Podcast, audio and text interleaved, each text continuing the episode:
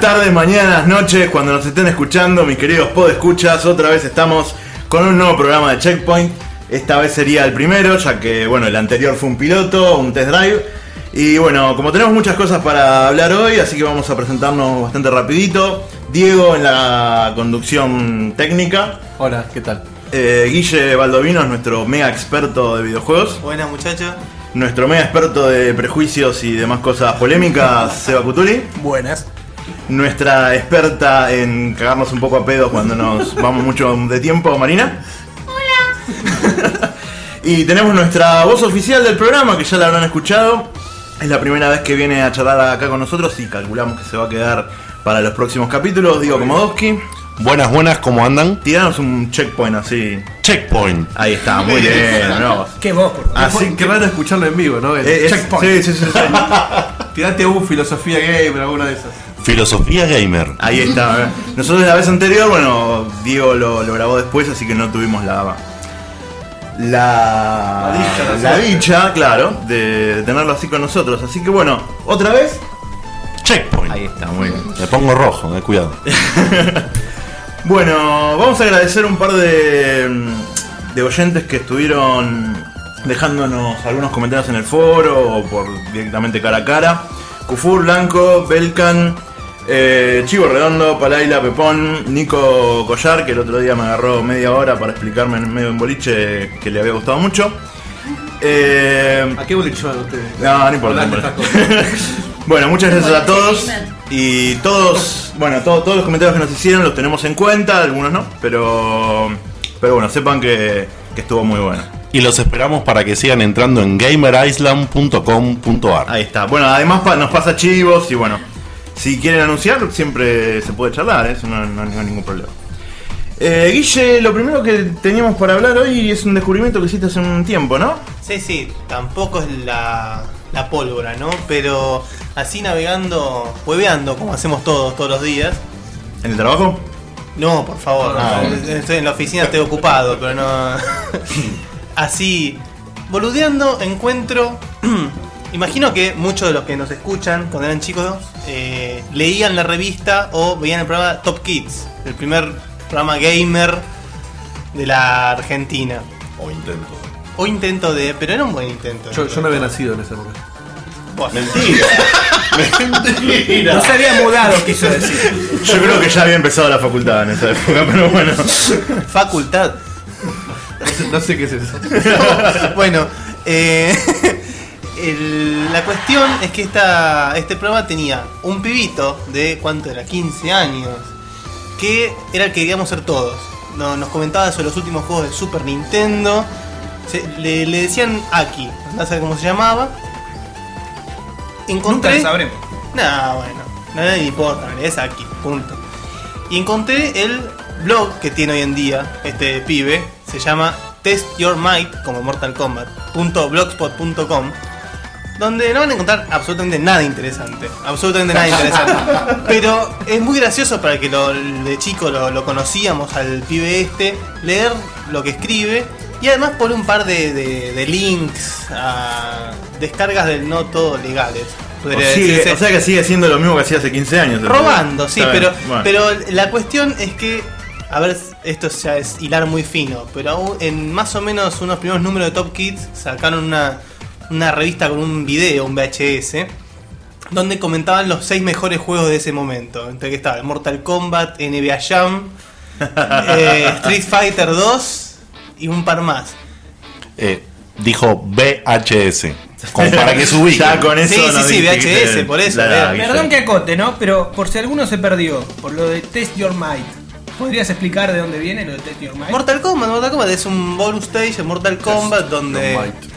Ah, Exactamente, donde- eso. Pero si alguno se perdió, por la Bueno, duda. el que no sepa que este Mind no escucha el programa directamente. Bueno, pero tenés que tener en cuenta, tenés que tener en cuenta que hay gente que- olvidar. agarrar oyentes nuevos. Claro. No, era, era un chiste, muchachos, era un chiste, muchachos. Igual, una cosa, con lo de VHS se te cayó el documento, me parece. No, bueno, pero soy un chico, joven. ¿no? Estoy recién terminando mi carrera. bueno, eh, Bueno, la cuestión es que en este video uno de los juegos es el Super Mario World y el- una frase que quedó de él es a mí me gustan los juegos que tienen muchos trucos. y este es un juego que los tiene, dice.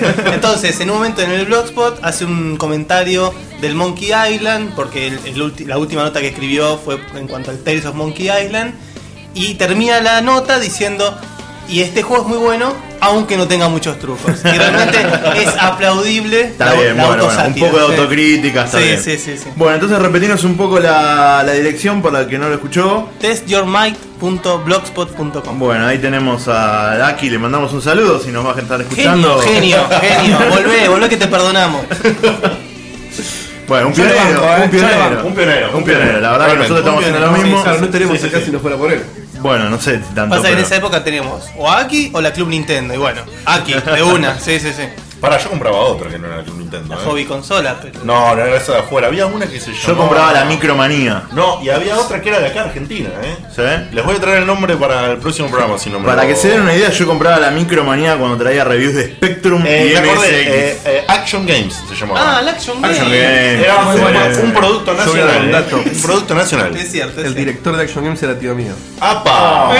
Ah, la mierda. Que le mando un saludo. Bueno, como, como verán, todos tenemos raíces gamer. Sin ir más lejos, si alguno tiene la Action Game guardada, hay un número. Yo tengo muchas Action Games. Bueno, seguramente sí, sí, si sí. lo buscas, hay una época donde pusieron la sección cartelera al final. Sí, sí, Sí, sí. me acuerdo. Bueno, mi tío, que le mando otro saludo, cuando inauguró la sección y no tenía fotos porque la gente todavía no empezó a mandar, no tuvo mejor idea que una foto mía diciendo, diciendo que yo la había mandado donde estaba festejando un cumpleaños con mi familia. Por favor. No, hay que conseguir ese material. Ese número lo tenés. Bueno, el No sé. primero, el primero que ponga la foto del Action Games de, de Charles en el foro se lleva un póster de regalo. Se lo regalo yo. Ahí está. Lo regala, yo voy a describir la foto para que sepan, porque hay mucha gente que no conoce mi cara. Estaba yo con una gorrita, tendría aproximadamente, no sé, 12 años, 13 años. Ayer. Claro, sí, sí. Este, Seguro que era gorrita. Gorrita. bueno, Como una cacerola.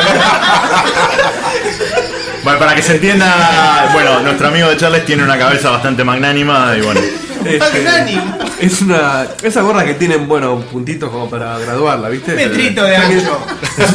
Es muy amigable para todo tipo de cabezas. En fin, estaba yo con una gorrita, con un amigo mío al lado, con unos, no sé qué estábamos haciendo. ¿Y había una torta de cumpleaños? No. En la foto no, pero Ah. era el cumpleaños de mi hermano. Estabas Así ya que. con tu característica de inclinación de los brazos. No, Hacia la derecha. no te sabría decir, pero. Eso, eso, viene- Con eso esto damos por terminada la parte de, de gastemos a nuestra a su cabeza.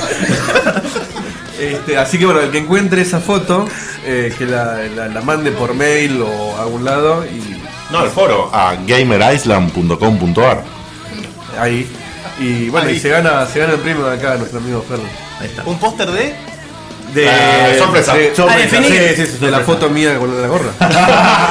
No, ¿De qué estamos hablando? No lo más interesante No, no, Pará. Sí, vamos a ver, vamos a ver porque No te- no, es- no es complicado. Cutuli, el presupuesto todavía no nos da para tener una librería de Si póster. no se puede, se explica. Si no se puede, se explica. No, un- ¿quién no quiere un 90 por 60 de De Carlo en su, Puede ser.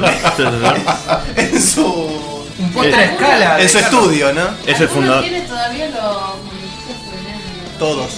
Todos en una repisa. Yo lo tengo. No me digas, ¿los tenés en serio? en una repisa. Yo los tengo. Eran muy feos. Muy Era- feos. eran- Ah. Pero eran lindos al mismo tiempo. Claro, es- Era un material rarísimo. ¿no? Los Era como una sí. especie de goma Era- espuma rígida. Es que Era la base de los muñecos de Rambo, pero- Claro, los muñecos de, de Rambo, pero hechos de Mortal Kombat.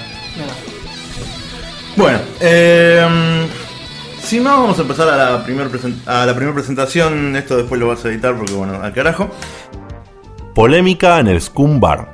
Pasamos ahora a la siguiente sección del programa. Eh, alguna gente nos dijo que bueno, empezar con las noticias por ahí, que hay gente que no era muy fanática no disfrutó tanto de la primera parte. No es nada personal, obviamente, Guille. Está todo bien. Eh, No hay ningún problema. Pero bueno, evidentemente la gente escucha para. Nada, para escucharnos pelear un poquito en el lodo. Así que bueno, le vamos a dar lo, lo que quieren. Vamos a empezar a discutir. Me parece que el tema de la semana fue. de la semana, del anterior y bueno, de lo que viene siendo desde el 2006 es. Bueno, la Play 3, supuestamente infranqueable, finalmente tuvo, en menos de una semana pasó de ser infranqueable y antipiratería a tener una especie de ISO loader ya directamente online. Como debe ser. Ah, bueno, ya empezó. Lo vamos a dejar Muy comer a mal, eh. No, no, Muy pero mal. Para, para testear, obviamente, digo, nada para jugar. nada, nada Sí, sí, para- sí, hacer backups. Claro. Hay que recordar los juegos son originales que uno compra, seguro. Hay que hacer backups. Bueno, sin ir más lejos, vos tuviste un accidente con un. Con un Uncharted Yo 2. tuve un accidente, A vos te hubiera venido sí. muy bien tener un backup legal de, Totalmente. de lo tuyo. Totalmente. Exacto. Eh, Bueno, nos empecemos Bueno, el Seba, contanos un poquito a ver. Cuando leíste la primera noticia, que vos, vos tenías siempre en el corazoncito que Sí. a Sony jamás la iban a poder piratear. Es verdad, es verdad, es verdad. Y cuando la leíste, se te me cayó. pareció, me pareció un poco increíble el- el- Ah, la de facilidad empezar. del modo, ¿eh? Yo creo que deberíamos explicar para la gente que no lo leyó qué consiste. O sea, Claro, como- sí. dónde está la facilidad del modo que Ujú. dice Tuli. O sea, explicarlo de paso. Bueno, la facilidad. Supuestamente es como un, un pendrive cuya única funcionalidad, cuya única función es hacerlo bootear, o sea, lo- se, se introduce en uno de los puertos USB, se hace bootear sosteniendo eh, el botón táctil de la Play, que se usa de bandeja, sosteniendo algunos segundos, eh, hasta que se prende una lucecita verde dentro de este pseudo pendrive. Una vez eh, que se introduce el juego original, eh, se bootea la consola, o sea, se resetea y el juego va a quedar grabado dentro del disco rígido de la consola. O si tenemos un externo también puesto por USB, en el, en el externo. Se- es- eso no sé, no sabemos cómo será para, para elegir dónde se graba. Qué buena forma de hacer backups esa, ¿eh? Sí, Práctico, Sí, sí, para guardarlo en el disco Es muy práctico. Por eso, dada la facilidad, que no tiene ninguna, ningún tipo de complicación, eh, resulta medio increíble, Lo pero Lo de la complicación es, es muy relativo, porque estamos. mucha gente debe haber pasado noches sin dormir para programar eso. Es muy probable. Es, muy es- probable. es simple el, el- el aparatito. Claro, pero es simple lo- todo para, lo que el, tiene- para el usuario. Claro, pero todo lo que tiene detrás de eso son años de prueba y error. A mí me gustaría igualmente, más allá de la parte técnica, El eh, quilombo. disfrutar un poquito, claro, disfrutar un poquito de la noticia. puterío, ¿qué es el Exactamente. Para cerrar un poquito la parte técnica, creo que supuestamente el, el problema saltó en que encontraron, como en el sistema Pandora de la batería de la PSP, una manera a través del USB de disparar un error de sistema para que la máquina entre en modo test. Ajá. Este modo test permite que se puedan acceder a un montón de funciones más Claro. que normalmente no se pueden acceder y de esta manera plantear el, el software, porque hay que instalar un pequeño software para hacer Sí, sí, sí. la copia del disco al disco rígido. Claro. Y se puede lograr esa instalación porque nosotros normalmente no podemos instalar nada por nuestra cuenta por esa falla, o sea, por un problema de puerto USB. O sea, una debilidad impensada, inimaginable, que Nadie el se flaco, el, flaco que, el flaco que hackeó el, el iPhone, que había llegado hasta no sé qué parte de la Play, de la, había leído la memoria, pero no encontraba el sector de codificador de no sé qué, bla, bla, bla, bla, bla, bla, bla. Y resulta que después de todo eso, al final alguien encontró un error en un USB y la hackeó. Un cap. En realidad yo, es una, una especulación mía, pero me parece que más que encontrarlo, me parece que puede ser un algún ex Sony enojado. Por supuesto, Y por es muy probable. Es muy raro que en tan poco tiempo hayan descubierto algo tan... Que durante cuatro años no se puede hacer Claro. nada. Sí, es verdad. Ojo, igual, o sea, lo descubrieron ahora, pero quizás desde que se lanzó la consola están ahí investigando en qué pueden encontrar. Bueno, a mí, el, a mí me da la sensación el agujero para entrar en el sistema. que no creo que sea casualidad que se llame jailbreak y salga haya salido justo después de que declararon que es legal hacer un jailbreak al iPhone. Ah, ah, eso no lo sabía. A mí se me Eso- ocurre como que pueden haberlo tenido hace rato y dijeron, bueno, ahora que es legal, lo sacamos, lo vendemos y nos llenamos de oro. Claro, están todas las teorías conspiradoras, ¿no? Esto está así. Sí, sí, hay muchísima inform- La aposta es que la- el origen verdadero no se sabe, ni se va a No saber. se sabe, hay muchos rumores sobre qué pudo haber sido, pero no se sabe. No, no se va a saber tampoco. Muy No, difícil A mí se saber me el ocurre origen que de eso. antes de que esto sea legal, los tipos saben que si lo ponen en un sitio a la venta a 150 dólares, al otro día le cae la policía. Sí. En cambio así se están agarrando de que Sí, bueno, claro, esto es es legal. cierto. Es cierto. Entonces, entonces para- una, armemos una frase con todo esto. Uy, a muchachos, necesitamos vender un, po- un poco más de consolas, ¿qué hacemos?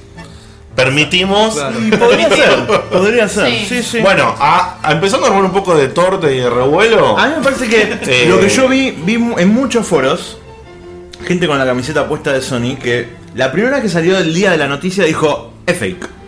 Esto no puede existir, esto no va a ser así, esto no existe, ble ble ble ble ble.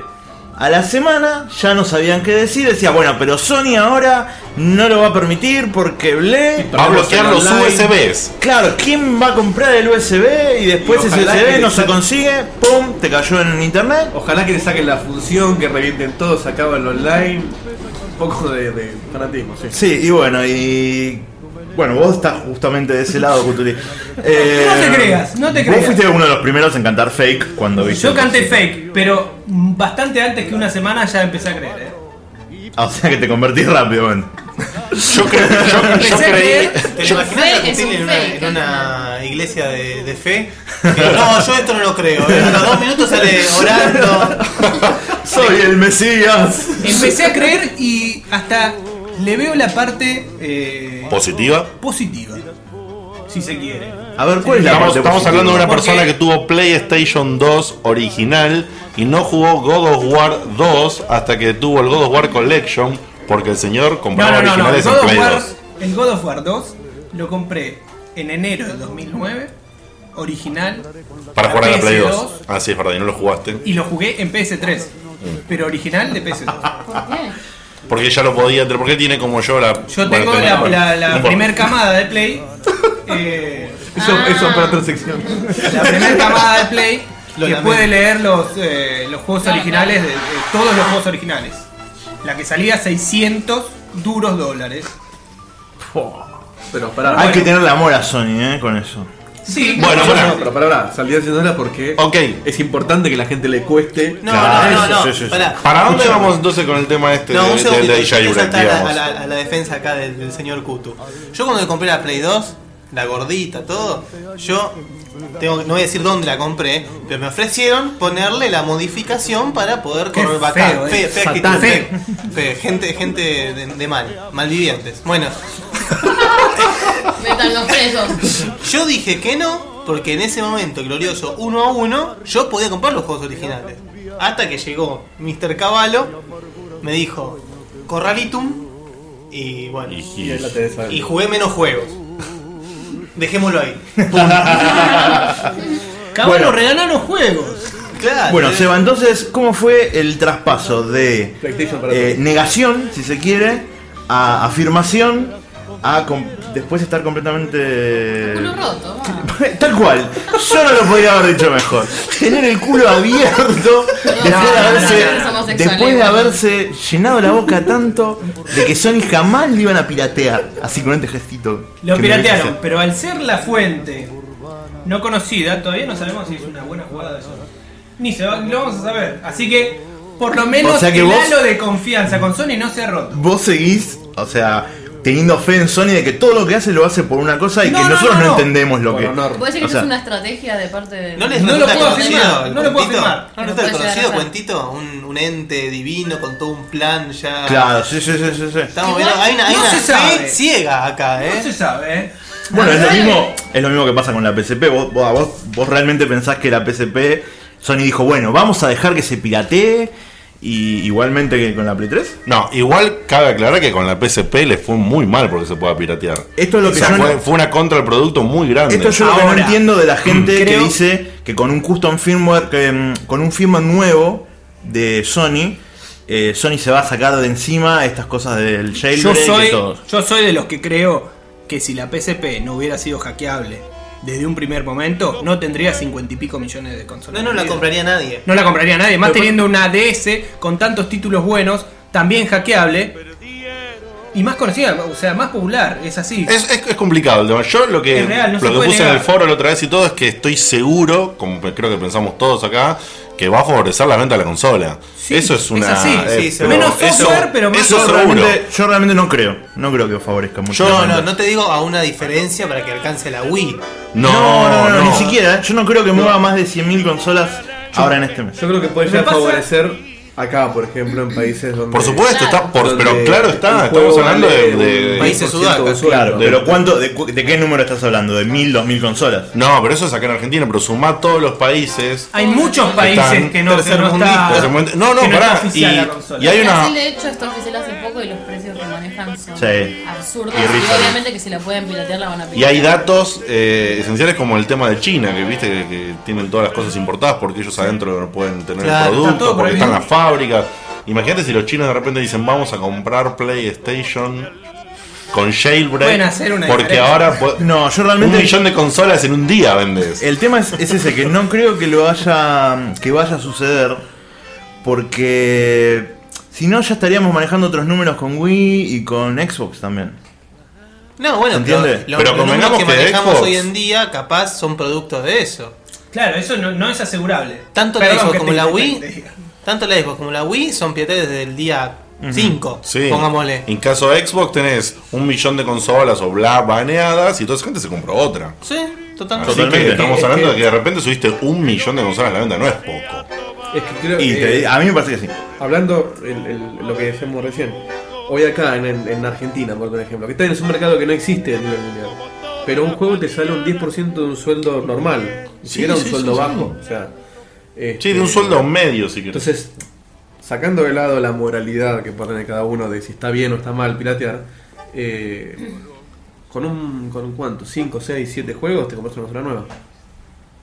Sí. Se, vuel- Y se- sí, y ese, se es- vuelve, ese es el razonamiento que uno lamentablemente hace. se vuelve casi un mal necesario. Exacto. Y es- hace que este país sea uno de los donde más se piratea. Porque es lo que dice Dieguito, eh, es cierto. Porque, por si nos escucha alguien de, de España, de algún país de habla hispana, algo por el estilo, no está exagerando. Un juego sale un 10% de un sueldo. Hablemos de números reales. O sea, en un, en un el promedio de un, de un juego acá sale 300 pesos. Y no estamos hablando de ir a comprarlo en Sony Style que sale 500. Y Sí. un sueldo promedio acá es 2.000 pesos, 2.500 pesos. Sí. Hay gente que cobra mucho menos, hay gente que cobra mucho más también, pero un trabajo promedio De 2.000 a 3.000 pesos. sí. es un, un 10% del sueldo. Entonces, uno no sé si se puede dar el lujo de, de, de- de comprar todos los juegos. Por supuesto, después uno tiene que pensar, bueno, si no lo puedo pagar, eh, no lo compro, porque yo tampoco puedo comprarme un auto ahora y no salgo a robar un auto. Bueno, acá entra el- la moralidad de cada uno. No te bajarías un auto. Claro. Igual, o sea, además de la moral, yo desde que tengo memoria, la industria de los videojuegos fue creciendo cada vez más a pesar de la piratería, porque piratería hubo Desde el. Family. Sí, desde el, y el Family, el Family Y directamente era un clon de la consola entera de la, de la NES. Exacto, exacto. O sea, Sí, pero a la vez la industria de la música se cayó gracias a la piratería. Pero y el cine no, por ejemplo, tampoco. Entonces no sé hasta qué punto afecta realmente. Y ahí sí me da que pensar si todas estas cuestiones son estratégicas como para decir, bueno, Claro. la piratería Había, vender. había un estudio hecho sobre eh, iPhone en el cual estipulaba que más o menos los iPhone jailbreakeados no ascienden a un 8% porque la gente no se anima directamente a hacerlo, no entiende cómo es, no tiene ganas de ponerse a leer en un foro cómo se hace y tomarse el trabajo. Sí, pero hay una realidad. Las aplicaciones de iPhone originales no te salen el precio de un juego de PlayStation. Claro. Entonces vos podés tener, darte el lujo de tener todo original, sabiendo que se puede truchar, comprando aplicaciones que salen de 1 a 5 dólares para bajarte. Yo, por ejemplo, con el tema de la música, a mí me encanta comprar CDs originales. Yo escucho una banda que me gusta y me encanta ir a comprar el disco y lo hago. Pero el disco está a un precio accesible, entonces piratear música, ponele, lo, lo meto y lo saco el tema rápido. Me parece que la gente podría no piratear música en este país. ¿Sabes qué me Sin parece? embargo, Claro, es muy fácil. pero- Creo que- es muy fácil. Creo que la filosofía pirata va más, mucho más allá de los intereses. Me parece O sea, que del cuando valor vos, del producto, digamos. Claro, que cuando vos pirateas algo, por ejemplo, a vos te gusta piratear música, suponete. Tenés discos que jamás escuchaste. Sí. Eh, yo pirateo, no sé, un montón de consolas. Y hay juegos que los probé, los puse 5 minutos. No me cerró porque no tenía ganas, porque venía el colectivo, qué sé yo. Lo cerré y nunca más lo puse. Entonces no hay, no, no me parece que sea una intención de compra. O sea, me parece que la piratería no es un reflejo de la intención de compra. Uno, cuando piratea, piratea lo que venga. Después se da el lujo de filtrar qué es lo que va a consumir.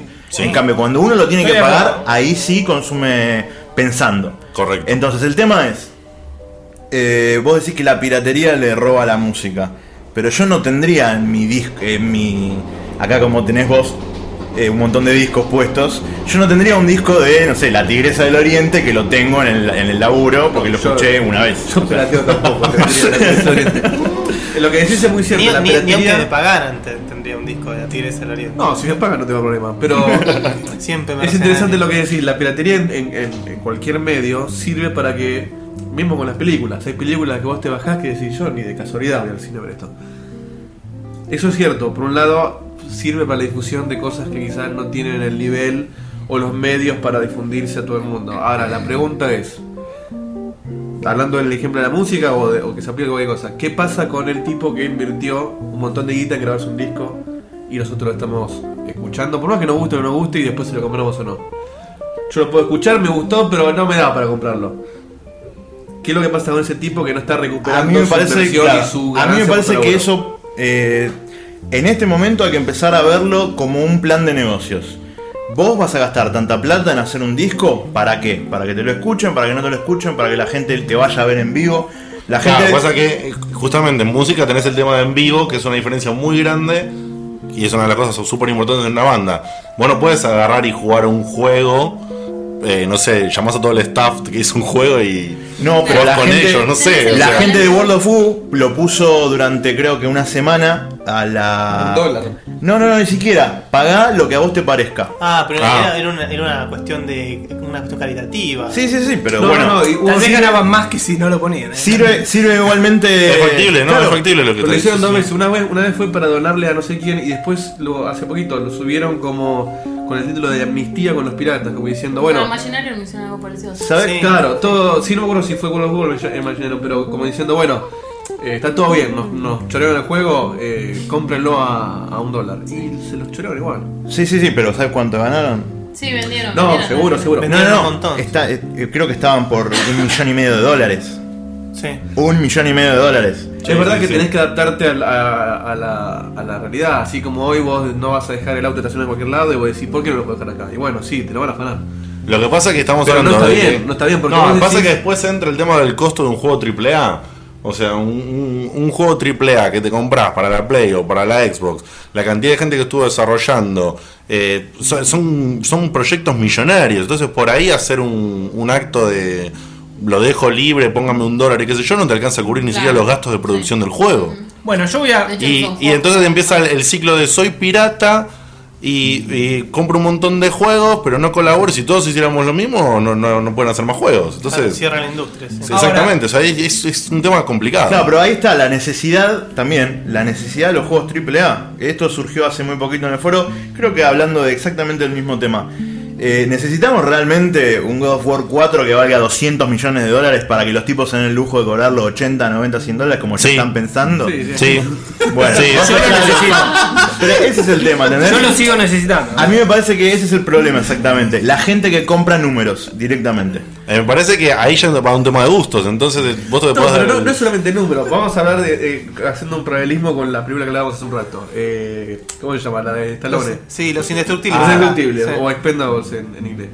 Vos decís, ¿y hace falta tanta explosión, tanto Sí. presupuesto? Y sí, si no la película Hace se falta. Es muy Porque convengamos que Stallone no sabe actuar ni el resto tampoco. Che, Entonces, che, che, che, ya estamos en caminos sinuosos, campo Perdón para los minado. fanáticos. Pero básicamente esa película necesita de explosiones y de, de, de, super. Pero me parece que la consigna Es de. pochoclo, eso. Claro, la Pero consigna igualmente, justamente, bueno, de, este- de esta película puntualmente va por otro lado. Que, que el tema de, yo te diría, no sé, no se me ocurre en este momento, pero poner un Terminator. Que ya, ¿cuántas, cuántas van? ¿A quién le importan? Me parece que, creo que te- estaría bueno, yo siempre lo dije, estaría bueno dejar un poco de lado los números y empezar a hacer cosas nuevas. Que el tipo que hizo el God of War 3 de repente diga, bueno, voy a hacer también algo igual al God of War. Word of God. Eh, sí, algo así, ¿entendés? Dog of War, algo.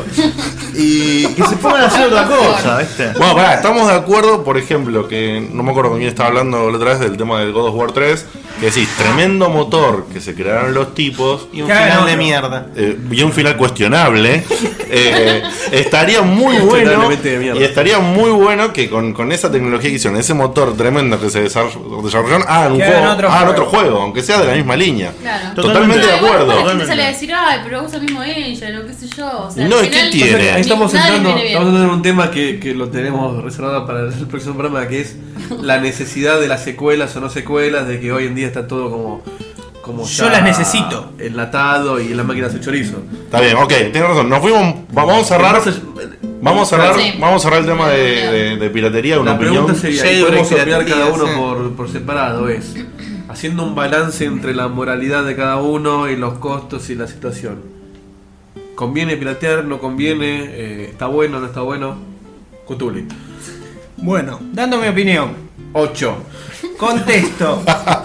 Eh, para mí el tipo que pudo bancar la Play 4 años hasta ahora con originales va a seguir bancando con originales para mí. Y lo Yo- que le queda de haber vendido la casa, la- Es así. Sí. Nos Digamos acostumbramos. que en este país hay una inflación que muchos no quieren reconocer, pero hay. Está bien, pero nos acostumbramos a eh, comprar una determinada cantidad de juegos que nos gustan, sacrificamos otros porque no se puede comprar todos, como ya dijimos, y estamos acostumbrados a jugar esos y exprimirlos al máximo. eh, y bueno, y no hacer como. Estoy de acuerdo con lo que decía Fer, eh, que al tener una, gran variedad de juegos y una vez que los tenés todos, no los terminás jugando todos, te- terminás bajando juegos que tal vez no son ni siquiera de tu gusto. Eh, entonces no terminás jugando nada. O jugando los mismos que hubieras jugado si te los comprabas originales. Esa es mi opinión. Para mí va a traer no un, una un impulso muy grande en ventas, pero va a ayudar a, a estabilizar un poco más las ventas de Play. eh, y no va a ser, no, no va a crear un, un- un detrimento en las ganancias de Sony en cuanto a software. Va a ser igual o mejor incluso. Porque el tipo que sea fanático del juego se lo va a comprar original. Como dijo, como recién, si te gusta un grupo te vas a comprar el, el- el CD original de la banda. Sí, sí, es así. sí, sí. Bueno, Esa yo es mi opino, opinión. yo opino parecido. Considero que no le va a traer pérdidas. Puede ya traer ganancias o lo mismo, porque como decía vos, hay gente que por ahí por el, por el tema del online, si es que llegan a restringir el online con las copias o, o la gana de tener a gente que compra ediciones de coleccionista, una, historia, eh, lo va a seguir haciendo. Y el que no, ahora puede por ahí acceder a, Exactamente. a una consola. Sí, me, me choca un poco el tema de la- el, el- el tener el laburo de otro gratis. Pero bueno, la verdad es que yo también tengo música pirata eh, y películas pirata. Y no lo digo orgulloso, pero lo tengo. El tipo que antes no podía eh, soportar una Play con los juegos originales, ahora puedes, eh, puede soportar la Play y capaz que darse un gustito Cada tanto. y cada tanto comprarse el, el juego suyo del año, se lo compra original. Entonces le das un gusto y no necesariamente tiene que gastar una fortuna por año para el Play. ¿Cómo? Eh, en mi caso, eh, estoy de acuerdo con lo que dijeron ambos hasta ahora. Y yo, y mi, mi decisión personal, va a pasar quizás hasta tener dos consolas. Que es lo que sucede con la gente que tiene eh, Xbox 360. Tienen una consola, porque sabemos que tarde o temprano la persona que está jugando pirata es muy posible que la baneen y deje de acceder a todos los servicios online de la consola. Eh, así que yo no tomé la decisión todavía, pero muy probablemente eh, termino optando por tener dos consolas y una con el aparatito este mágico, si es que funciona como dicen y demás. Y el motivo también es, por ejemplo, lo que estábamos hablando ellos recién. Voy a comprar juegos o bajar o lo que sea, piratas, que no compraría eh, teniendo la, la- la consola original. Entonces no voy a sumar ni restar a lo que son los valores de los productos. Me voy a poder dar el gusto de jugar, no sé, NHL, eh, Basket, de NBA League o qué sé yo, que encima son dos, dos empresas que compiten año a año, son dos juegos casi similares. Tenés que elegir con uno, no terminaste de jugar la campaña y ya te salió el siguiente. Y, y, bueno, así que digamos, mi decisión pasa por, eh, por ese lado. Aunque no la tomé todavía, creo que va a terminar siendo esa. Marina. Bueno, yo no voy a ser hipócrita. La verdad que si se pueden piratear juegos, hay muchos que voy a piratear. Pero por una simple razón de que hace meses que no compro ningún juego porque no me alcanza el dinero. Así que de todas maneras tampoco lo compraría original. Y probablemente sí compre algunos juegos originales también, qué sé yo. Los que me gusten más. Guille. Mi opinión al respecto no pesa mucho, porque yo, como dije en el programa anterior, si- Pues eso es un pirata de hace años. No, no, no, no, no, no. La Play 3 no la uso mucho. Yo solamente compro los juegos que son exclusivos para consola. Entonces, la realidad es que a mí no va, a su- no va a dar ningún efecto, pero sí reconozco que lo que acaba de decir Marina es muy realista. No, en este país, lamentablemente, comprar originales ya ni siquiera podés elegir. Tenés que. eh, los juegos que realmente querés, hay algunos que no podés jugar. Que tenés que sí o sí dejarlos pasar. Después lees las reviews, que está buenísimo, te querés matar. Y vas y hipotecas un órgano para poder comprártelo. Y después te resulta que no te gusta. Lo dice una persona que jugó 3-4 juegos en la misma semana. Pero bueno. Eso lo vemos en otra sección. Ese- eso se- es la excepción a la regla que dice cuando tenés pirata no jugás a nada. No, no, Guille juega a todo. A todo. En todas las consolas. ¿Me están diciendo Bueno, pirata? Perdón. No, no, no, no. Yo bajo los juegos y los borro a las 24 horas. Este, bueno, De- sí, el disco rígido de la PC. invitamos a, Pasa a otro los formato. a opinar en el foro gamerana.com.ar a ver si están Ah, falto yo, falto yo. Ah, falto- no, no dije perdón. mi opinión. Perdón, No. entonces, Fer, ¿tu opinión cuál es? Ahí está, muchas gracias por la introducción.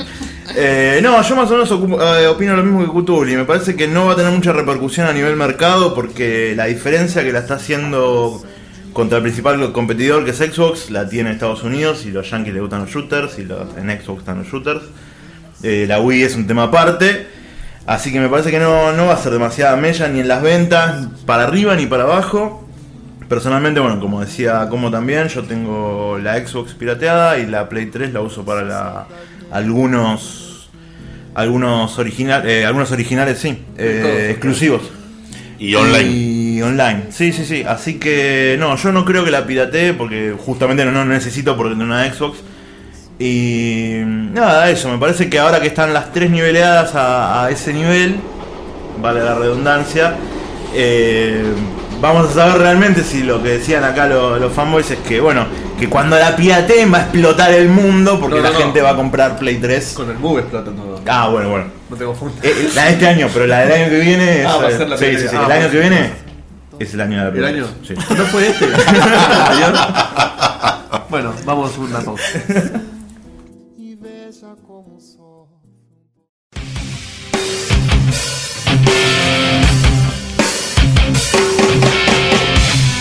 Checkpoint. Opinión gamer para gente gamer.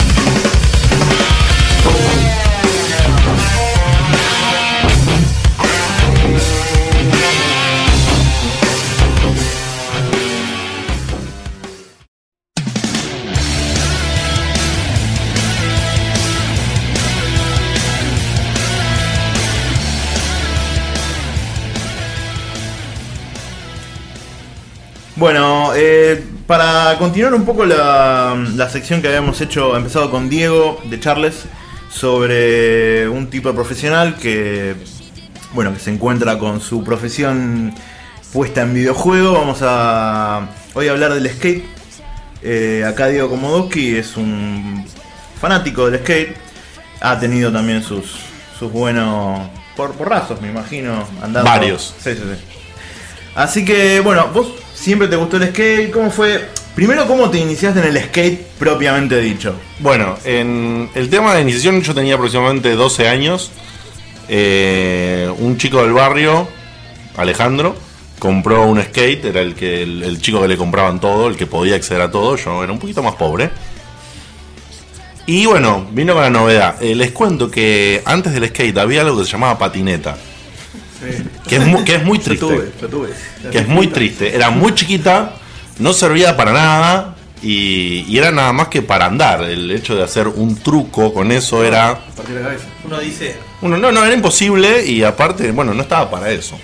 Eh, si bien quiero aclarar que soy de provincia, soy de Lanús y en esta época estamos hablando, no hay internet, no hay las, comunica- las comunicaciones que hay ahora y demás.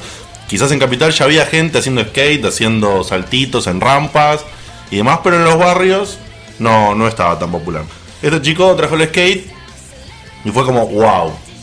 Eh, ahí fue que, bueno, me lo prestaba, o sea que no tuve mi propio skate.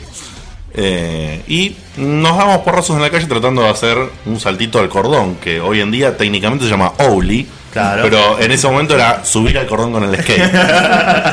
Eh, quiero eh, aclarar por las dudas, porque por ahí se piensa en algo raro, que mi máximo logro fue subir al cordón con el skate.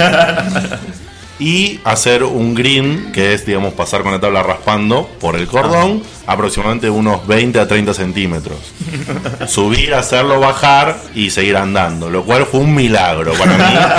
Bueno, Y- entonces la pregunta ahora es, cuando vos te sentaste por primera vez, adelante de un Family, una PlayStation, lo que sea, con tu primer juego de skate, después de haberte dado tantos porrazos con un skate de verdad, ¿la emoción fue la misma? Eh, ¿Te sentiste identificado de lo que vos sentías con el skate a ese primer juego? No, no. La, la- la- todos los intentos, como sabemos, de la época de Family y demás, eran, Sí, los- eran cualquier cosa, no había física, entonces los tipitos daban vuelta en la... No, no, no, la verdad era un, era un jueguito. Era como, no sé, ¿se acuerdan el, el de la motito de Family? El Eh, el, Bike. el Excite Bike. O sea, esa onda. eh, había un juego que no me acuerdo ni cómo se llamaba, que era solamente un juego de skate con una, una rampa.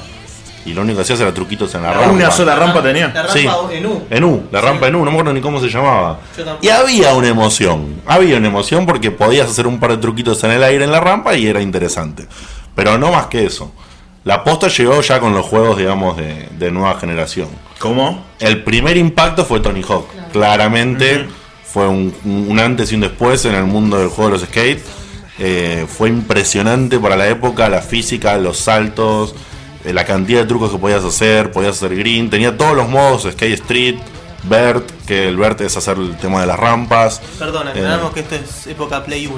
Época Play 1, época PlayStation 1 y yo en mi caso particular lo jugué no en PlayStation sino en Dreamcast, que Tony Hawk 1 y 2 salieron al mismo tiempo eh, o, o porteados digamos de, de Play 1 a Dreamcast y encima en Dreamcast tiene unos gráficos increíbles, así que la verdad que ese juego lo, jugué con todos los jugadores que se podía hacer, todas las opciones que tenía para hacer, no voy a detallar, pero hice todo lo que se podía hacer en ese juego, lo hice y no había trofeos, no había nada ni las cosas de ahora. Y fue la verdad una cosa impresionante, sacabas personajes ocultos. Eh, La música. la música estaba muy buena. eh, la deliraron por el tema de las licencias y pusieron a Spider-Man como personaje oculto. Entonces, en, lo- en los Birds salías volando y, y con Spider-Man tirabas la tabla y la traías con la tela. Y la- no, era una cosa, pero la verdad que era, era fabuloso. ¿Te acordás quién estaba en el 3, no? En Tony Hawk, ahí fue cuando empecé a dejar la licencia, pero en Tony Hawk 3 creo que estaba Wolverine. Bueno, Wolverine y Darth Maul. ah, y Darth Maul. Bueno, igual también me imagino, yo no- nunca ni fui muy fanático ni de los juegos ni del skate en particular, pero me parece que también traía, como vos mencionaste las marcas, eh, traía no solo la actividad, sino todo lo que gira alrededor, ¿no? Exacto, eh, la cultura, exactamente. La cultura. Como, como bien dijo Que- Mari, No, que Sí, sí. antes de, claro, de antes de que del boom de internet, uno no estaba por ahí tan familiarizado con todo lo que era, movida, claro. la cultura, las marcas, las zapatillas, los lugares, el- los grafitis. totalmente, para, para que tengan idea, la, la, la contemporaneidad de Tony Hawk empezó a ser, o sea, en, en esa época empezaron a aparecer la televisión por cable. eh, para más allá que siempre hubo algunos cables en, en capital y demás, vuelvo a decir por el tema de que soy de provincia, eh, empezó a tener, digamos, todo el mundo cable. O sea, cualquier persona en esa época, más o menos en la de Tony Hawk 1 y 2, fue que todo el mundo empezó a tener cable y empezamos a acceder a cosas como ESPN y, y ver el tema de los X Games y esa. Y bueno, y ahí sí la gente empezó a conocer muchísimo más. Si no solamente la gente conocía a través de por ahí de revistas especializadas o cosas. O el Teto Medina que Eh. tenía un programa de yo, yo lo veía. Bueno, después aparecieron programas como Gravedad Cero y ese tipo de cosas. Así que sí, el juego venía acompañado con todo eso y era, era realmente increíble. Bueno, y parece que ahora la franquicia Tony Hawk de repente empezó a caerse cual mal controlador, imitación de control, queriéndose mo- subir, queriendo hacer un ollie a la, a la movida de los controles locos. Sí, sí, sí, Tony bueno. Hawk se Una- estrelló. ahí por, por ahí, ¿no tenés una analogía más complicada?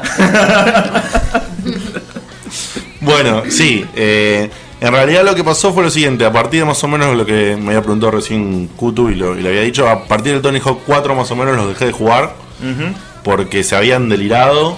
Eh, vos al, al saltar en las rampas podías volar 8 días y hacer 15 trucos en el aire y bueno, el 900 que era un truco de Tony Hawk que era una locura, lo podías hacer como nada. Eh, entonces empezó a perder la, la- la- lo copado que estaba, que tenía un toquecito De simulación. de simulación o de realidad. Claro. La verdad que si lo ves ahora en retrospectiva no tenía nada de, Claro, de bueno. simulación, pero para la tecnología de ese momento y Sí. la sorpresa que fue, imagínate que yo, al ver cosas que pasaron después con Tony Hawk, vi el tema que decía, y lo había leído en una revista de videojuegos en ese momento, que había hecho un contrato con Tony Hawk para 12 juegos. Eh, Quizás por eso saliendo. y por eso todavía aproximadamente quedan dos o tres Tony Hawk más por salir para terminar ese contrato, a no ser que lo hayan cancelado. Y obviamente no lo cancelaron porque siguieron sacando hasta ahora. Eh, así que bueno. Hoy en día no lo juega ni Tony Hawk. Creo que, creo Hawk. que creo que Tony Hawk se animó a tratarlo porque se copó con lo del periférico y después se dio cuenta que era toda una porquería. Bueno, no sé. ¿Tuviste la oportunidad de, de moverte en el periférico?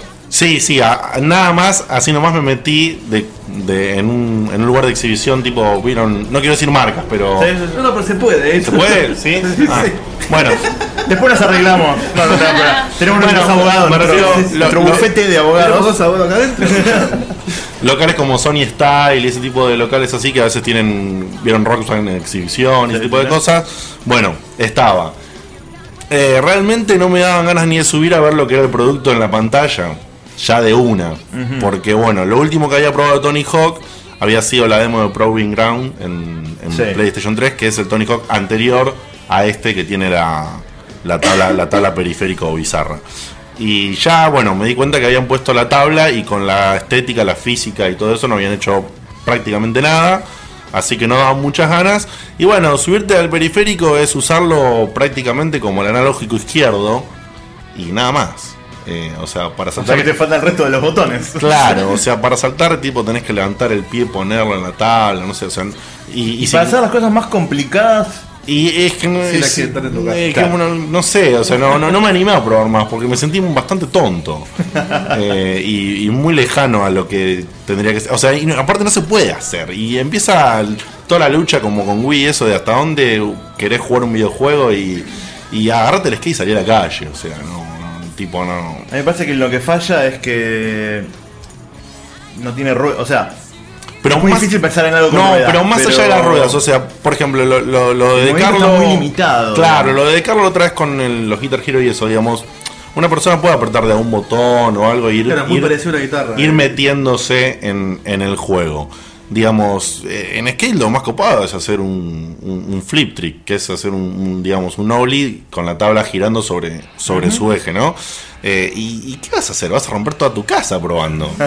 o sea, se, se te va a volar el periférico, lo vas a estallar en la LCD y te, te matás. Te, te- te cor- Cada vez me parece que la O sea- falla, la falla principal es esa, que vos en un Guitar Hero o en un Rockman con la batería, es muy parecido, muy similar a, a- a la realidad. Claro, la forma de jugarlo. Popularmente, ah. Claro, claro, o sea, lo- lo- la- las extremidades de tu cuerpo que Es natural. usás. Claro.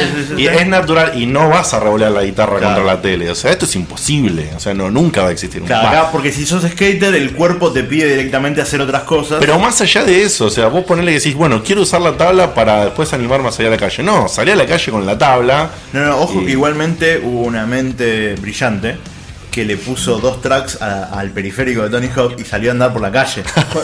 ¿Cuánto le- duró? No, no, no, y le duró bastante. Sí, sí, sí. Ah, bueno, eso sí, o Ah, sea, bien construido. por lo menos esa parte debe estar bien. Así que bueno, el intento este fue nada, eh, las críticas lo destruyeron el juego. Sí, sí. Eh, así que no, no lograron hacer mucho más. Bueno, pero tenemos otra franquicia además. Skate. Eh, Electronic Arts, después de toda esa faceta oscura en que todas las críticas y demás decíamos que estaban haciendo juegos de porquería, eh, empezó a hacer juegos bastante buenos y apareció con esta licencia nueva que simplemente le puso Skate.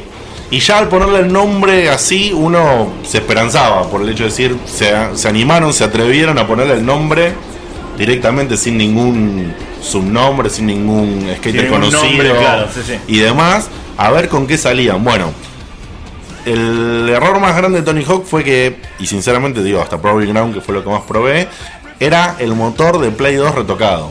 O sea, claramente no habían avanzado, no habían aprovechado la tecnología nueva, no habían trabajado en la física.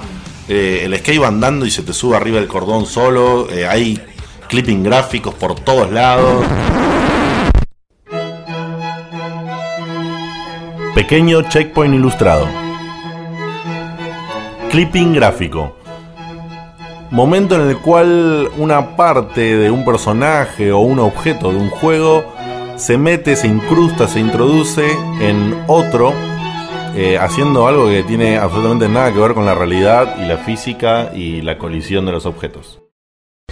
Bueno, y estos tipos aparecieron con un juego donde metieron algo increíble a nivel jugabilidad, eh, que es la cámara tomada desde la cintura hacia abajo del personaje. O sea, vos estás viendo el skate muy de cerca. Eh, y un sistema de control, pero en lo mejor que podría haber hecho, que hoy en día, con esquemas similares de otros juegos, nos damos cuenta que era el control que tenía que ser. O sea, era casi obvio lo ves hoy en día, pero no lo había hecho nadie. Y es que todos los trucos y todas las cosas, a diferencia del Tony Hawk, donde vos para saltar dejás la X apretada y soltás, eh, para hacer un truco apretás el R2 y el tipo solo al apretar un solo botón hace todo un truco Claro. eh, y demás, o sea, gira la tabla para un lado con R, con L para el otro y demás. Acá los tipos diseñaron un sistema, pero increíble. O sea, me voy a extender en esto porque es lo más importante para cualquier persona que, que- que le haya gustado alguna vez mínimamente un juego de skate. Es increíble. ¿Qué es? Con el R2 y el L2 controlas cada mano del skater para que agarre la tabla. Con el análogo derecho controlas los trucos. Vos para saltar en, el skate tenés que llevar, digamos, el, pie hacia atrás y hacer un, balance, darle un golpe y después con el pie que tenés adelante, digamos, lo, lo tocas para que se quede, quieto y caes con las dos piernas sobre el skate, te estabilizas y hiciste un ollie, un saltito con.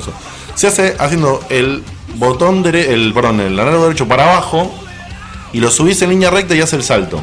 Una aproximación por ahí a lo que en su momento también significó el cambio de controles del Fight Nights, ¿no? Exacto, Una cosa exacto. un poco más orgánica. de- Exacto, una cosa muy orgánica, Sí. muy orgánica. Justamente a eso me refería. Hoy en día nos estamos acostumbrando a que se están avivando de utilizar los, lo- lo- los triggers y el análogo derecho para hacer algo más orgánico. Es, quedó increíble.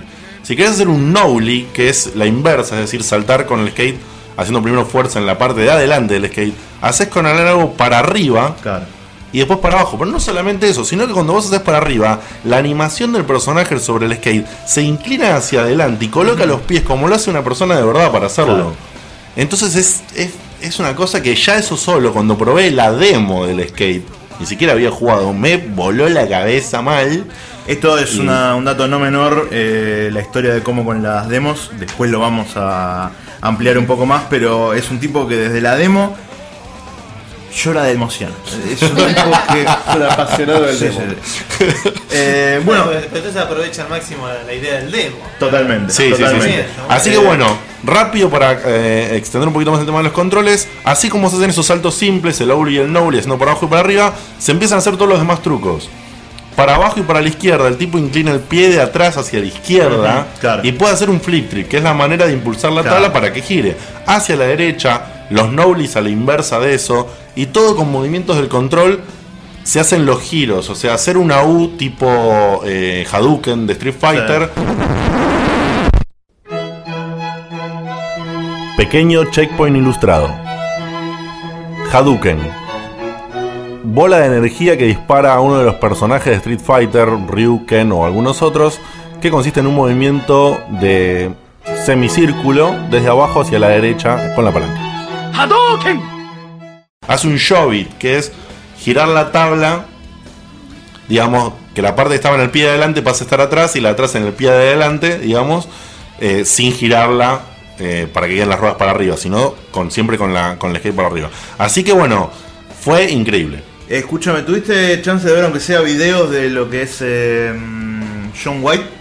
No, al final John White, eso pido disculpas, no llegué, se me rompió la PC eh, y después se van a enterar que se me rompió otra Se cosa. luz. Eh, hubo muchos problemas, No les spoilees.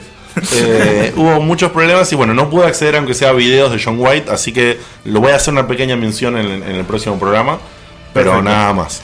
O sea, no sé con qué se van a traer estos tipos. Eh, bueno, yo lo que pude ver, calculo que Guille también lo habrá visto, eh, es justamente hablando de la cultura del skate, lo llevaron a un extremo de ciencia ficción, si se quiere, en el cual no sé si es John White justamente o es un personaje que uno controla.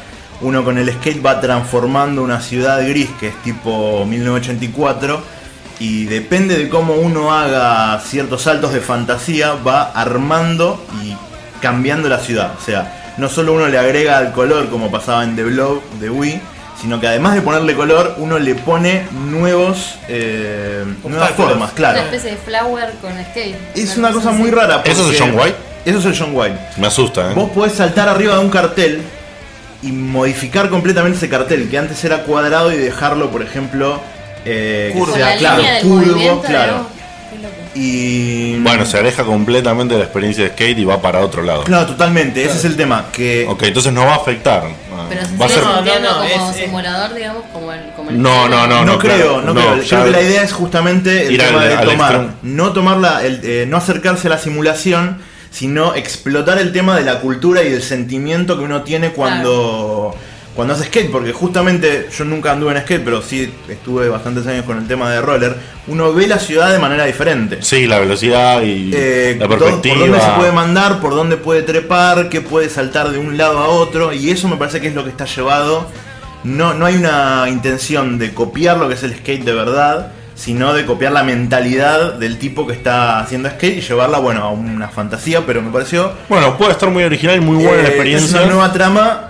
Eh, eh, muy original me parece para un juego de skate que lo que primero que haría uno sería un chaboncito andando y Claro. por un montón de es cosas. buscarle la vuelta a algo que ya está también de- como, muy, muy explotado. como, como sí. hicieron en el, en el Motorsport que viene ahora, que salen de las carreras comunes y la- el ambiente era un ambiente apocalíptico, de la pista Sí. se. No. No, no sé, la verdad. No, Eh, no. Pero bueno, es el tema así, de ponerle historia y ponerle algo algo de, de, De color. de- de color, sí, si se Bueno, quiere. no todo está perdido entonces, porque justo que hablamos antes del presupuesto y, Y bueno, que sí. no siempre una producción AAA es lo más original. Tal cual. Tiene todo lo contrario. Sí, aparte no te podés bajar de internet la tabla para... Bueno, Sí, después bueno. tiene el skate tiene un funcionalidades on- online variadas, se puede jugar en equipo, yo jugué, eh, está bárbaro, es una licencia increíble, lo, lo super recomiendo a cualquier persona que alguna vez le gustó algún Tony Hawk, que por ahí jugaron el 1 y el 2 y no jugaron nunca más un juego de skate, deberían jugar skate porque es realmente impresionante. Y el Skate 3 encima trajo algo nuevo que fue un nivel de dificultad. Ni Skate 1 ni Skate 2 habían tenido nivel de dificultad. Skate 1 no te podías bajar del skate. En Skate 2 y en Skate 3 te podés bajar del skate, mover objetos y qué sé yo. Le quitaron algunas cositas en Skate 3 que no me gustaron, de que había un- objetos por todos lados y vos podías agarrarlos y moverlos y armarte cosas, como si vos fueras en la calle diciendo, Sí. uy, mirá ese palo, Claro. lo pongo arriba de, de esa pared y, y me hago un green ahí y, y es buenísimo. Y le quitó eso porque agregaron un editor de parques en el 3 y con ese editor también pusieron a que lo puedas activar en cualquier momento donde vas en la ciudad, porque acá va a aclarar que es un juego tipo sandbox, o sea, tenés toda la ciudad abierta más allá de las pruebas. Y podés llamar a cualquier objeto que te cae del cielo, o sea, dame una rampa, pum, cae una rampa. Eh, está bueno y sencillo a nivel edición. Le quita ese espíritu Hmm, de claro, de y de encontrar tener cosas. ganas de recorrer la Claro. ciudad Claro, sí, sí, para claro. encontrar y arrastrar los objetos. Yo una vez en Skate 2, que tenía esto, estuve 5 minutos arrastrando un rail por tres cuadras para ponerlo en un lugar Claro. Para hacer una prueba que me encantó. ¿Por qué? Porque como tiene edición de video y demás, y vos podés guardar todas esas cosas, Claro, lo querés hacer. lo guardás, lo haces, Claro, lo subís a internet, lo compartís, tiene toda esa parte de, de share que es impresionante. Y bueno, para cerrar, digamos, lo del nuevo nivel de dificultad. eh, hasta ahora Skate 1 y Skate 2 tenían un nivel establecido, no tenía selector de dificultad. Skate 3 trae un selector de dificultad. O sea que si te gusta y considerás que moviendo el anillo derecho sos medio queso, agregaron un fácil Sí. Eh, dejaron el normal, que continúa la misma forma de jugar que, que el Skate 2. Que por ejemplo saltás para hacer un green y tiene un pequeño sistema de auto-aiming, de auto-apuntar, digamos, que se cala bien. Y en este nivel difícil cambiaron la física y le hicieron física más realista todavía. Por lo tanto, para subirte un green, lo intentás 50 veces y te paleas. Como pasa Bueno, en la a mí me realidad. parece bien, porque el tema de que cualquier tipo de persona se pueda meter adentro del juego, yo eso lo aplaudo. O sea, Exactamente. Si lo puedes simplificar para que un flaco de, no sé, 6, 7, 8 años lo pueda empezar a consumir, eh, me parece bárbaro. Así que bueno, para cerrar, eso del nivel de dificultad es increíble, es uno de los alimentos más importantes y bueno. Eh, En homenaje a Cthulhu, ¿cuánto le das a este juego? no, al juego cuánto le doy acá y un Ocho. tema- yo- 8000 le da. Sí, yo me pongo, me pongo muy subjetivo, no, Sí, no ya me pongo muy objetivo. Entonces, para mí es un 9, pero impresionante. Pero ¿Tiene más allá de eso, Ah, gracias. Y, el tutorial del 3 es fabuloso.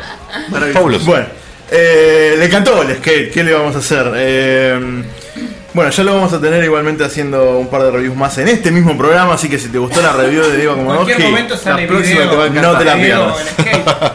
Eh, bueno, si tienen alguna idea o si alguno hace alguna actividad que se vea reflejada en un videojuego, si uno es un asesino Claro, serial, parkour.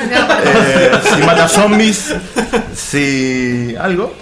Yo prometo hacer próximamente una de tenis con Virtua Tennis. Ah, bueno, muy bien. Me y gustó, yo lo voy a contrariar y a mencionar al Topping. También, lo- también con el top. Más Donde, donde cabe. Vamos a tener un peloteo. Sí, Un donde. pelotero, Bueno, igual, no, no, quiero mostrar, de- quiero mostrar este papel que tengo acá anotado, lo puede leer cualquiera de los que si- estamos, a ver si la donde efectivamente abajo decía que Tony Hawk es, en comparación a tenis, lo que sería un Virtua speed. y que Ah, bueno, bueno. Skate está, es... skate, eh, Entonces, claro, la próxima hacemos Top Spin versus Virtua Tennis. Claro. ¿Está bien? Versus experiencia real. Oh, Ahí, versus experiencia real, Una perfecto. preguntita, con todo esto de que cada uno ve reflejada su actividad. A mí que me queda Phoenix Wright. Sí, Y. Phoenix Wright. Sí, sí, totalmente. Bueno, Uy, te encontré un- bueno, Y para Marina Little Planet, por supuesto. It makes me start to fantasize.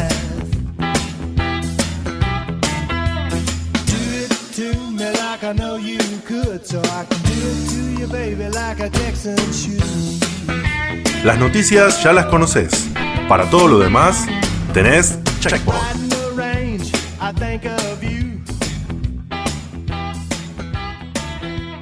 Bueno, seguimos en Checkpoint. podcast con Amor. filosofía gamer, tenés que decir. ¿Esto qué? ¿Esto qué? ¿Esto qué? Perdón.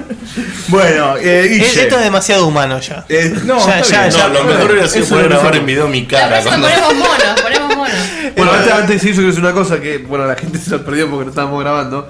Este, tenemos un nuevo concurso. Hay un concurso nuevo, sí, Recién sí. Diego nos comentaba que te- tenía de su infancia un recuerdo de un juego que era para, para Family. Creo que era para Él Family. cree que es para Family, donde él tiene la imagen de un mono andando en patineta, que agarra ítems y no sé qué historia. Mínimamente, para que tengan una idea, con una estética, creo, en mi vago recuerdo, al estilo Donkey Kong Country. El- la persona. O Adventure Island, Puede Wonder sido un Boy. sueño, hay que aclarar. Eh, sí, puede no lamentablemente ser sí. un mono, puede no ser una patineta. El, el usuario o el oyente que encuentre alguna imagen, nombre o referencia de ese juego también va a tener un premio. Mono en skate o patineta. Mono andando en patineta. Se Y tiene que ser. No puede ser cualquier juego que. O sea, no vale traer un mono andando en patineta. Tienen que descubrir que él, que Diego agarre y diga, che, este era el juego que yo estaba pensando. Si es que existe. si, si existe y lo encuentra, se ganan un premio. ¿Otro póster? Bueno, sí, no, no, vamos, no. vamos. O un. O, eh, Una- un mono en patineta. Hubo, hubo la- la- se, se gana la, la curita de Komodowski cuando se hizo concha con el muchas- granul. Guille, yo quiero la aclarar que hubo muchos interesados, y aclaro, hubo muchas interesadas y muchos interesados Upa. en Ganate una noche con Guille. Eh, tuvimos. No sé qué acotar a eso. Está bien, vos no digas nada. Me quedo Pedí los números anonadado. interesados. Eh, no, no, por el tema de que a ver si encontrábamos un juego que vos no hayas jugado. Eh, me parece que después vamos a tener que hacer una sección para que la gente, vamos a llamar a la gente que, bueno, un montón de gente que ya estuvo comunicándose con nosotros. Y bueno, vamos a ver cómo hacemos para que entre los ganadores sorteemos una noche con Guille. Así que bueno, si vos querés ganarte una noche ¿Que con ¿Tiene, Guille, ¿Tiene palabra mi novia en esto? No, pero Eh, no tiene por qué ser una noche de sexo, porque también Puede ser una puede cena ser con Guille para hablar de tus conocimientos de Ir a jugar al videojuegos. Winnie noche cada de noche en casa. claro. Una noche de Street Fighter. Claro. puede ser, Por ejemplo. Mientras sea de noche, lo mismo, vale. Una noche de gala de Street Fighter vos le ponés ese toque perverso. Ah, porque acá una noche con. Sí, uno se imagina una noche de ludo, seguramente. Y bueno, ¿Por qué no? ¿por qué no? Yo me, me gustaría tener una noche de ludo con vos. De ludo. Suena muy feo igualmente, pero no de lodo. Bueno, no nos De desviemos. Bueno. sería fuerte. De estar en una vitrina juega al ludo. Eh, Guille. Guille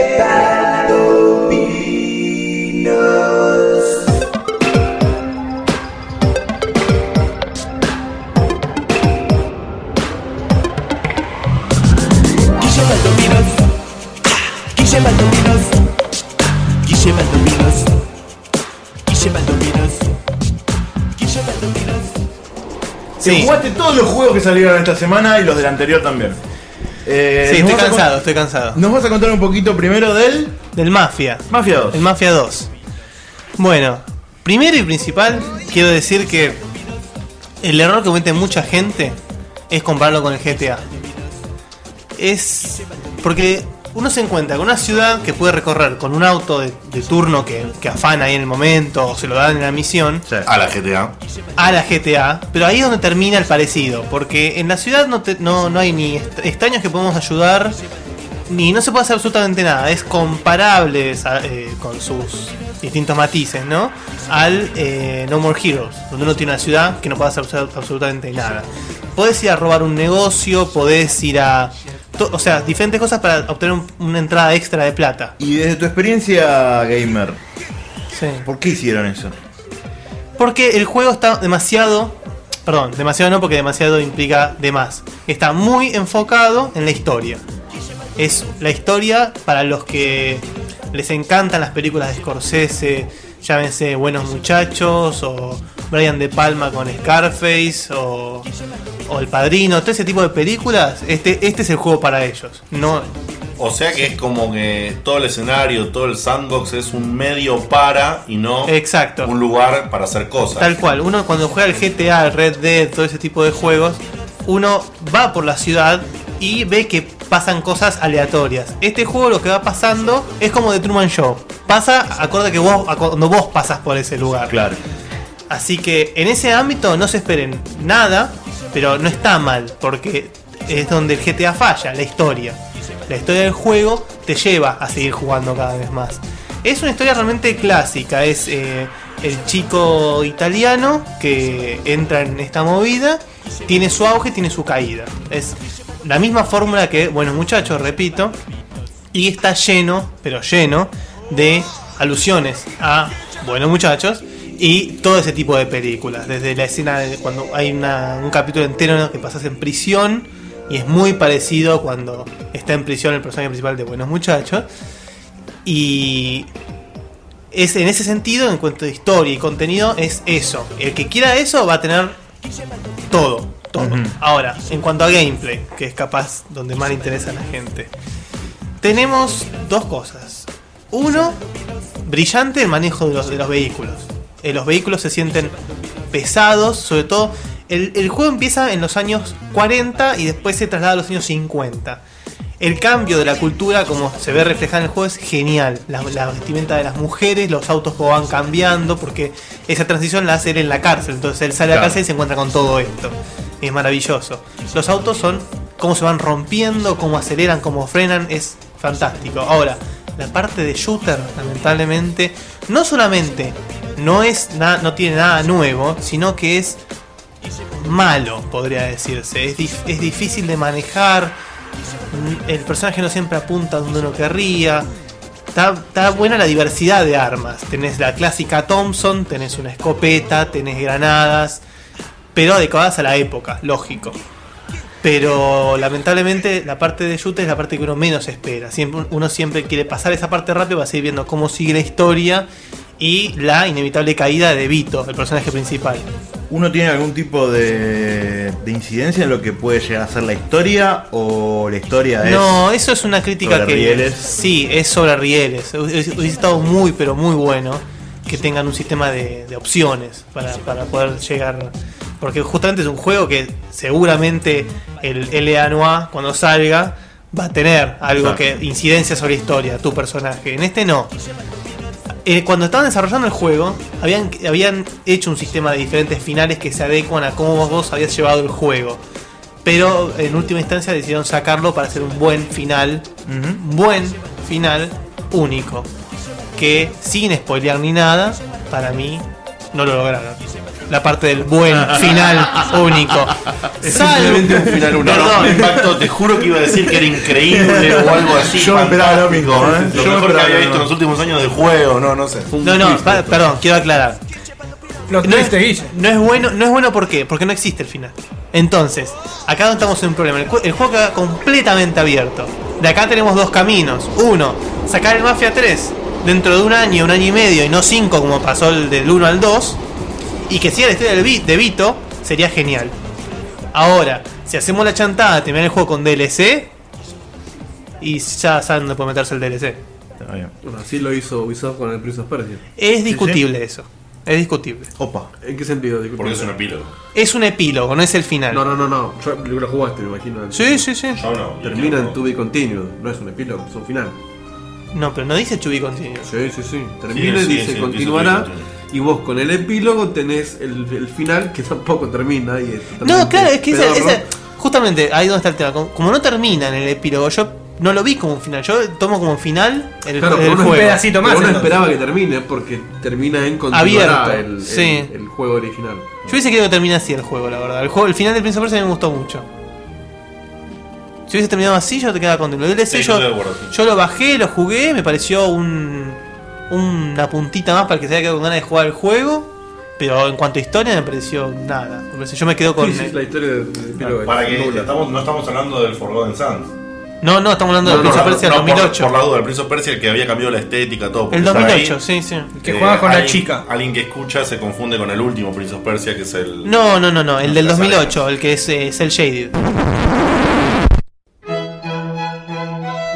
Pequeño checkpoint ilustrado. Cell shading. Técnica de animación que consiste en simular la estética de un dibujo animado.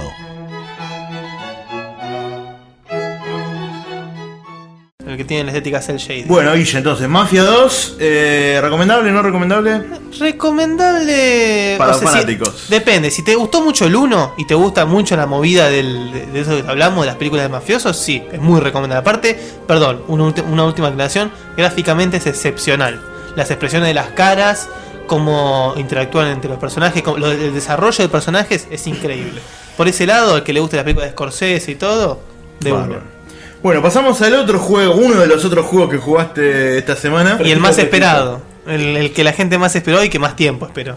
El Metroid, Other M. Dale nomás. Dale, le doy. Bueno, ¿cuánto estuvimos esperando por este juego? Yo, la verdad, Yo no tampoco. Ah, en absoluto. Yo tampoco. Bueno, ¿Alguien, alguien vio Tron?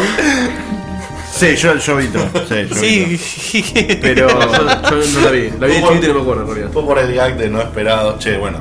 Bueno, ustedes, ustedes, a ver, oyentes, imagino que alguno de los que ustedes están escuchando es fanático de la saga de Metroid como yo y estuvo esperando un Metroid, digamos, de consola hogareña, que si bien los de Game Boy Advance eh, son fantásticos, el Fusion y el Zero Mission y el Metroid Prime Hunter de DS, es bueno, punto, dejémoslo ahí. Queríamos algo así, algo que se pueda comparar a cierto nivel con el Super Metroid que es para acá eh, el epítome de la saga, ¿no? Pequeño checkpoint ilustrado. Epítome. Momento más grosso, cúspide, cumbre o etcétera del tópico que se estaba tratando en ese momento. Entonces, eh, la cuestión es que esto de lo que acabo de decir, lo de Super Metroid, es cuestionable. Se puede comparar en cuanto a que es un juego de consola hogareña, como dijimos, no de portable, y la historia es sigue eh, exactamente después del Super Metroid. Es bárbaro eso, porque todos recordamos Super Metroid con mucho cariño. Pero justamente por eso la gente falla la- a la hora de compararlo. Entonces, mucha gente se sintió muy desilusionado cuando jugó al ADRM pensando que iba a ser el próximo Super Metroid, como pasó con el, eh, el- los juegos de Zelda. La gente quedó enamorada de Ocarina of Time, llegó el Twilight Princess, que es parecido, no le gustó porque no llega a ser Ocarina of Time. Y esa gente nunca la va a dejar contenta porque quedaron completamente enfermos con un juego. Y bueno, basta de boludeces. sí, Voy- voy- estoy de acuerdo. Ocarina of Time. Bueno, este, este es uno de los enfermos. Tocaron el botón de. Final Fantasy VII es otro ejemplo. Fanboy Button. Bueno, el juego, el, el juego en sí. Tenemos varias cuestiones. Uno, la historia. La historia, como dije antes, sigue la del Super Metroid. Y acá Samus habla por primera vez. Le dirigieron una voz muy linda, la verdad. Y el juego, desde principio a fin, realmente se gasta mucho en desarrollar a Samus como personaje. Así que eso es un punto muy a favor para la gente como yo, que jugó todos y le- les gusta mucho el personaje.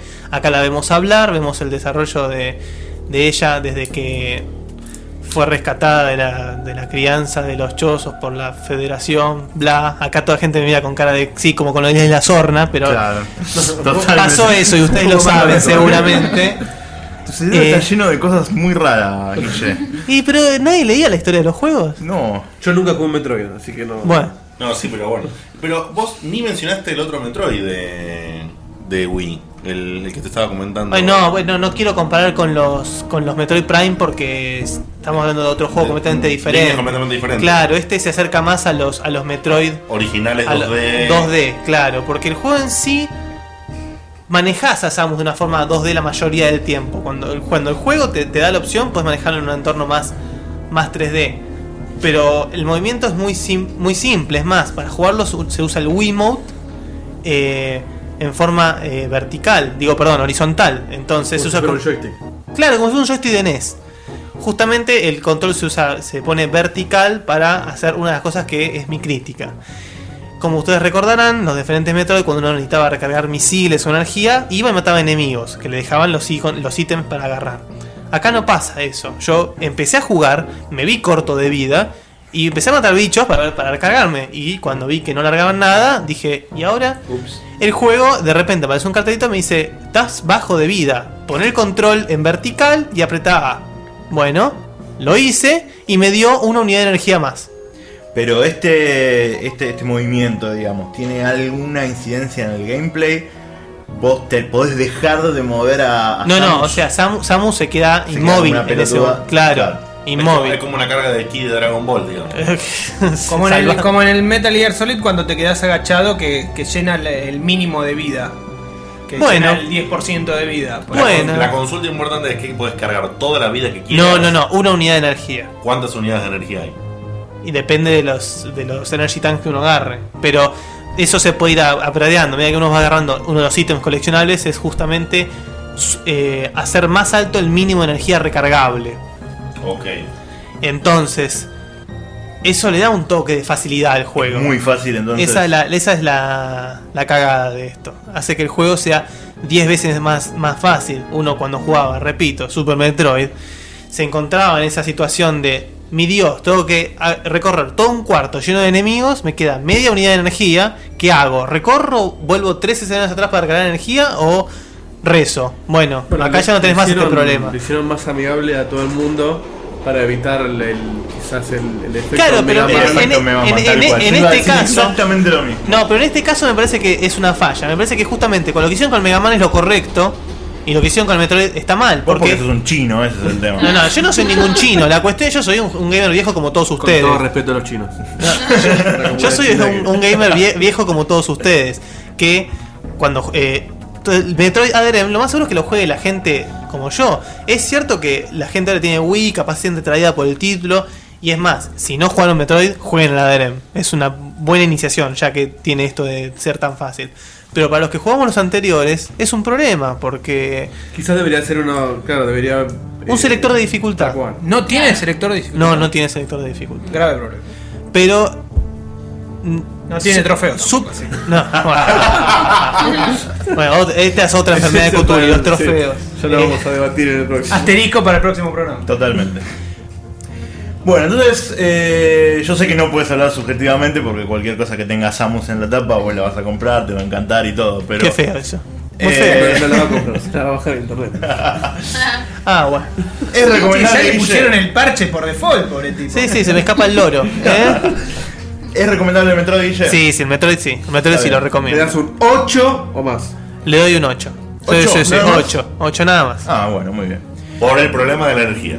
Problema de energía, porque justamente lo que es historia es bárbaro. Y la conexión que tiene con todos los Metroids. Y perdón, última acotación respecto a este juego. Me pasó a mí y a ustedes los que estén escuchando que hayan jugado a estos Metroid les va a pasar lo mismo. Van a jugar el juego y van a decir, ¿qué pasó? Yo jugué al Zero Mission y jugué con, con Samus. Vos solo vas a decir No, no, no, no, no, dejen de romper las pelotas. El Zero Mission fue uno de los más jugados. Es una remake del Metroid 1 de NES, pero para GBA. Ah, me Sí, Ah, es, es bárbaro.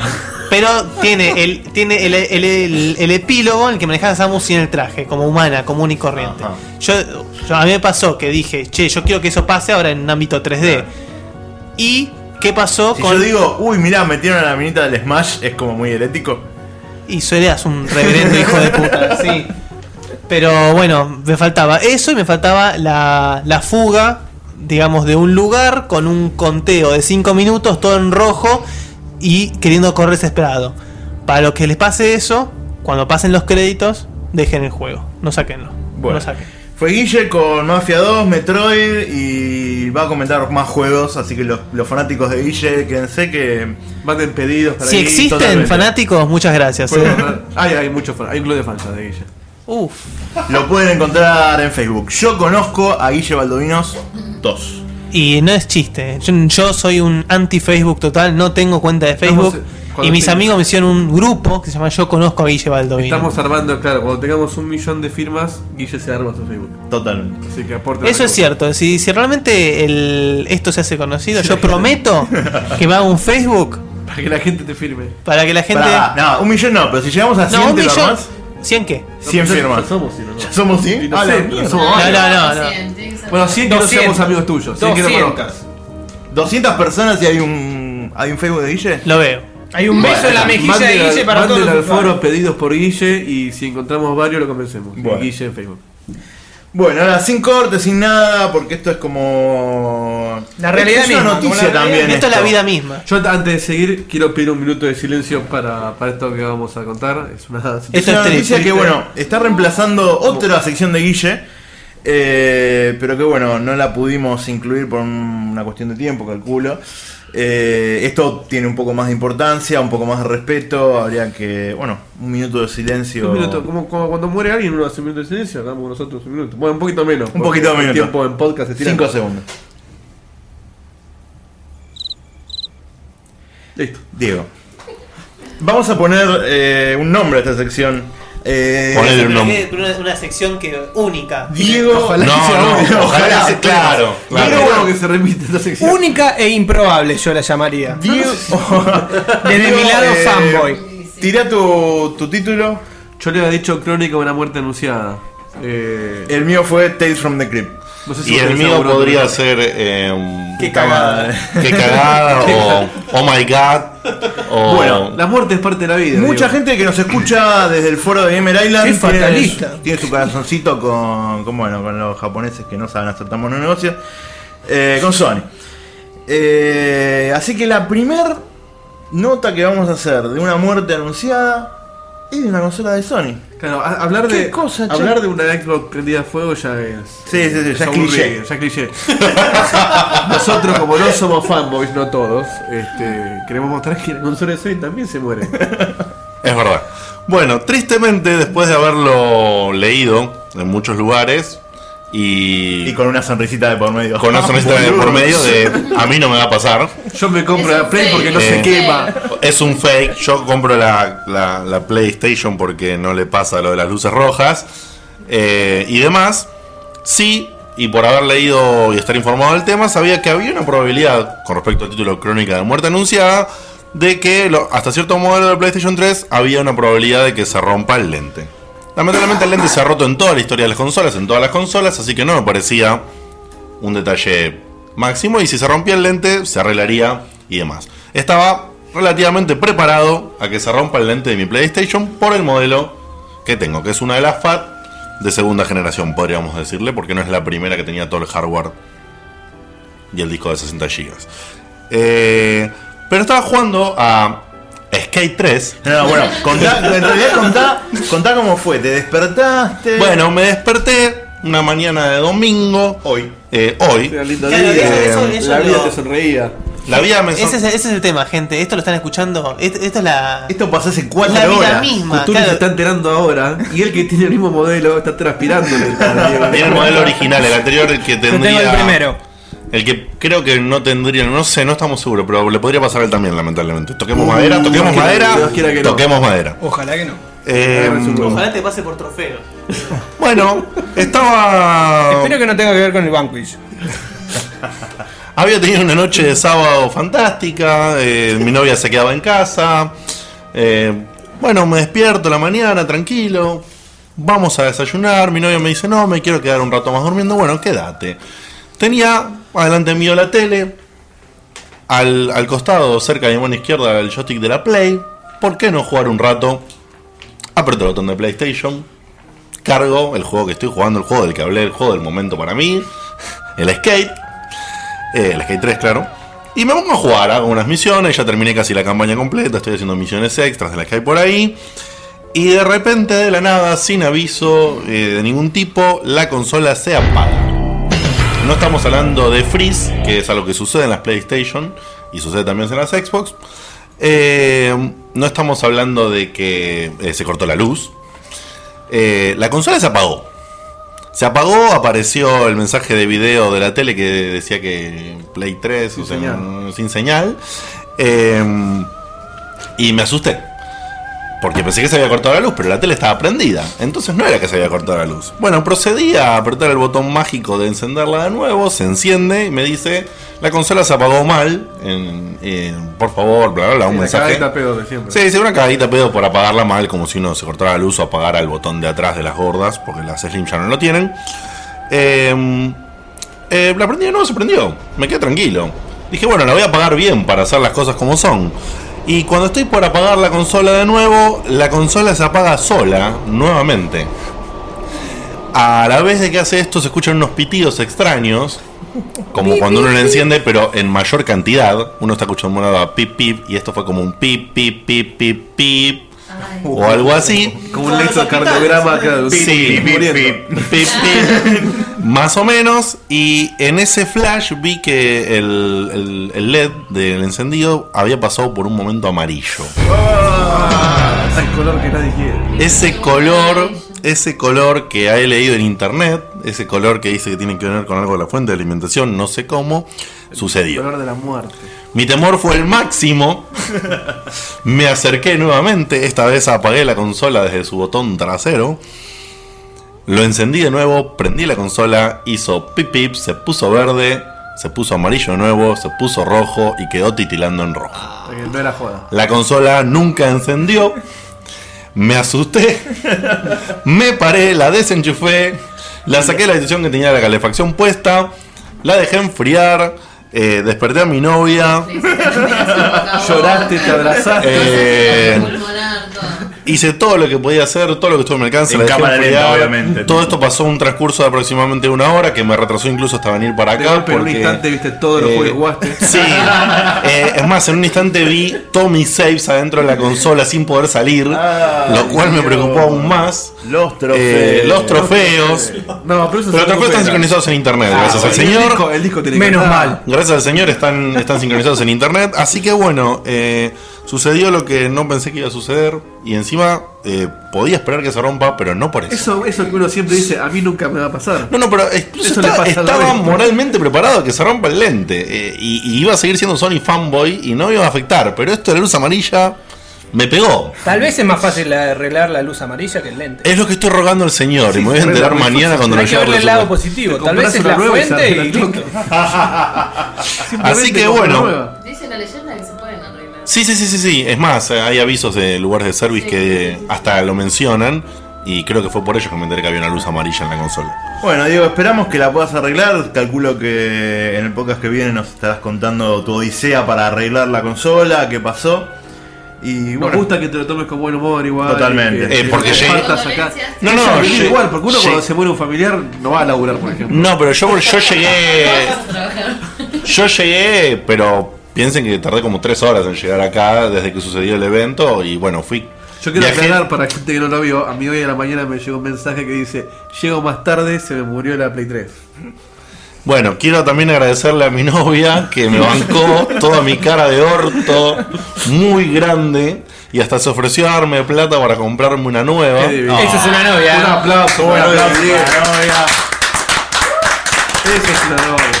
Eh, así que bueno, eso ya me calmó un poco y bueno, veremos qué sucede, les contaré en el próximo. Pensar que hay, hay novias que te, te rompen la Play, esta te, te ofrece a recuperarla. En vez de Exactamente. festejar, te ayuda. Así que bueno, eh, les contaré en el próximo checkpoint. Bueno, gracias y esperamos que no les pase a nadie más, ¿no? No, que no, esa cosa no pasa. Si es una consola de Sony.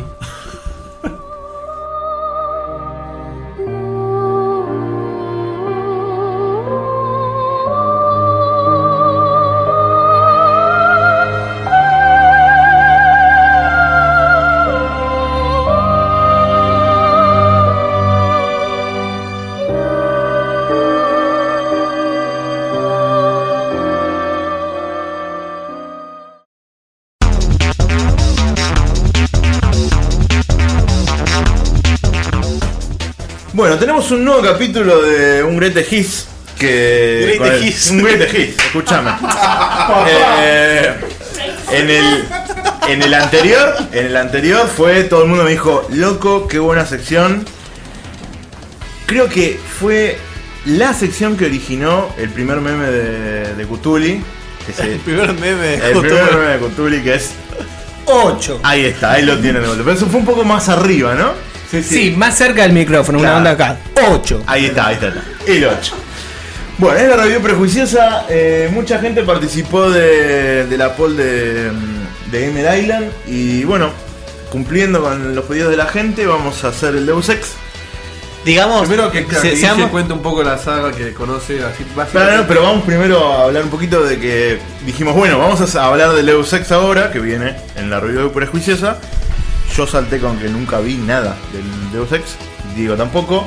el Diego tampoco. No, yo, o sea- Eh, Seba tampoco. El único, obviamente, que conoce es Guille. Así que bueno, vamos a estar con una revistita.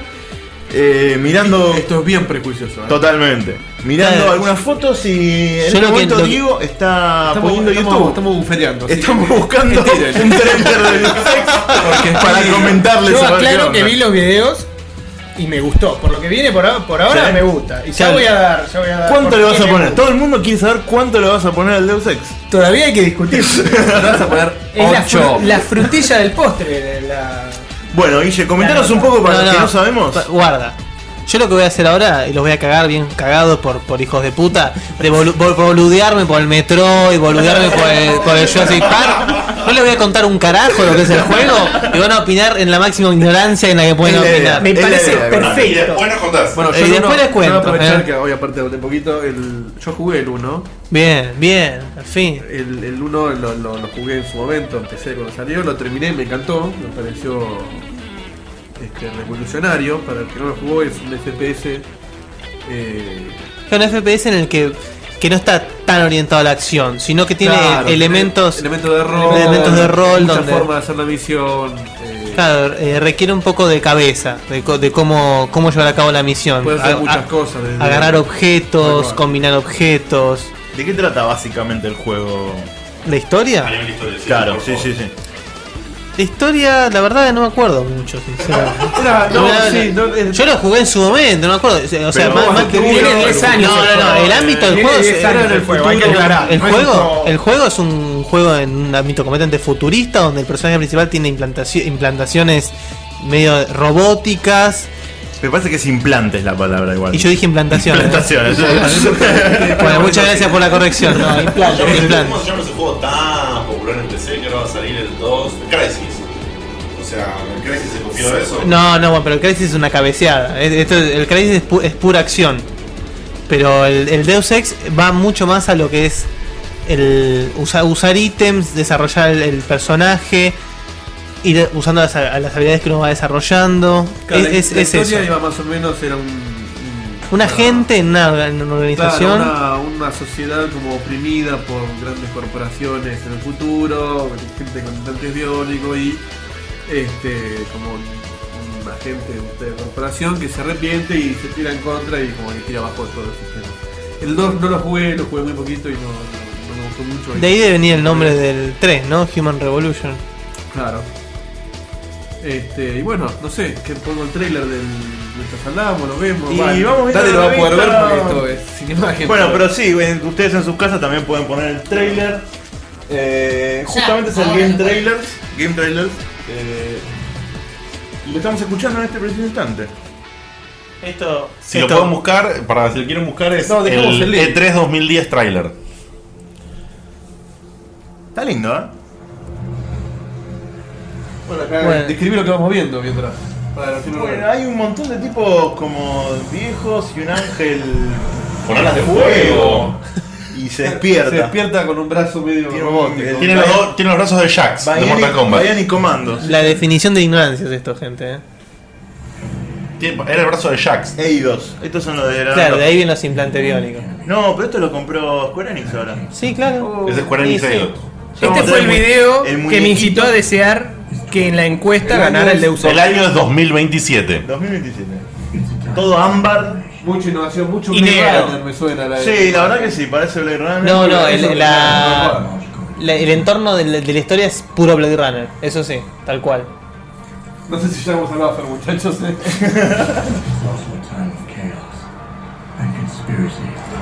Policía, además, que Policía. Bueno, ahí está la- la revolución de la que Una hablábamos. especie de helicóptero medio loco.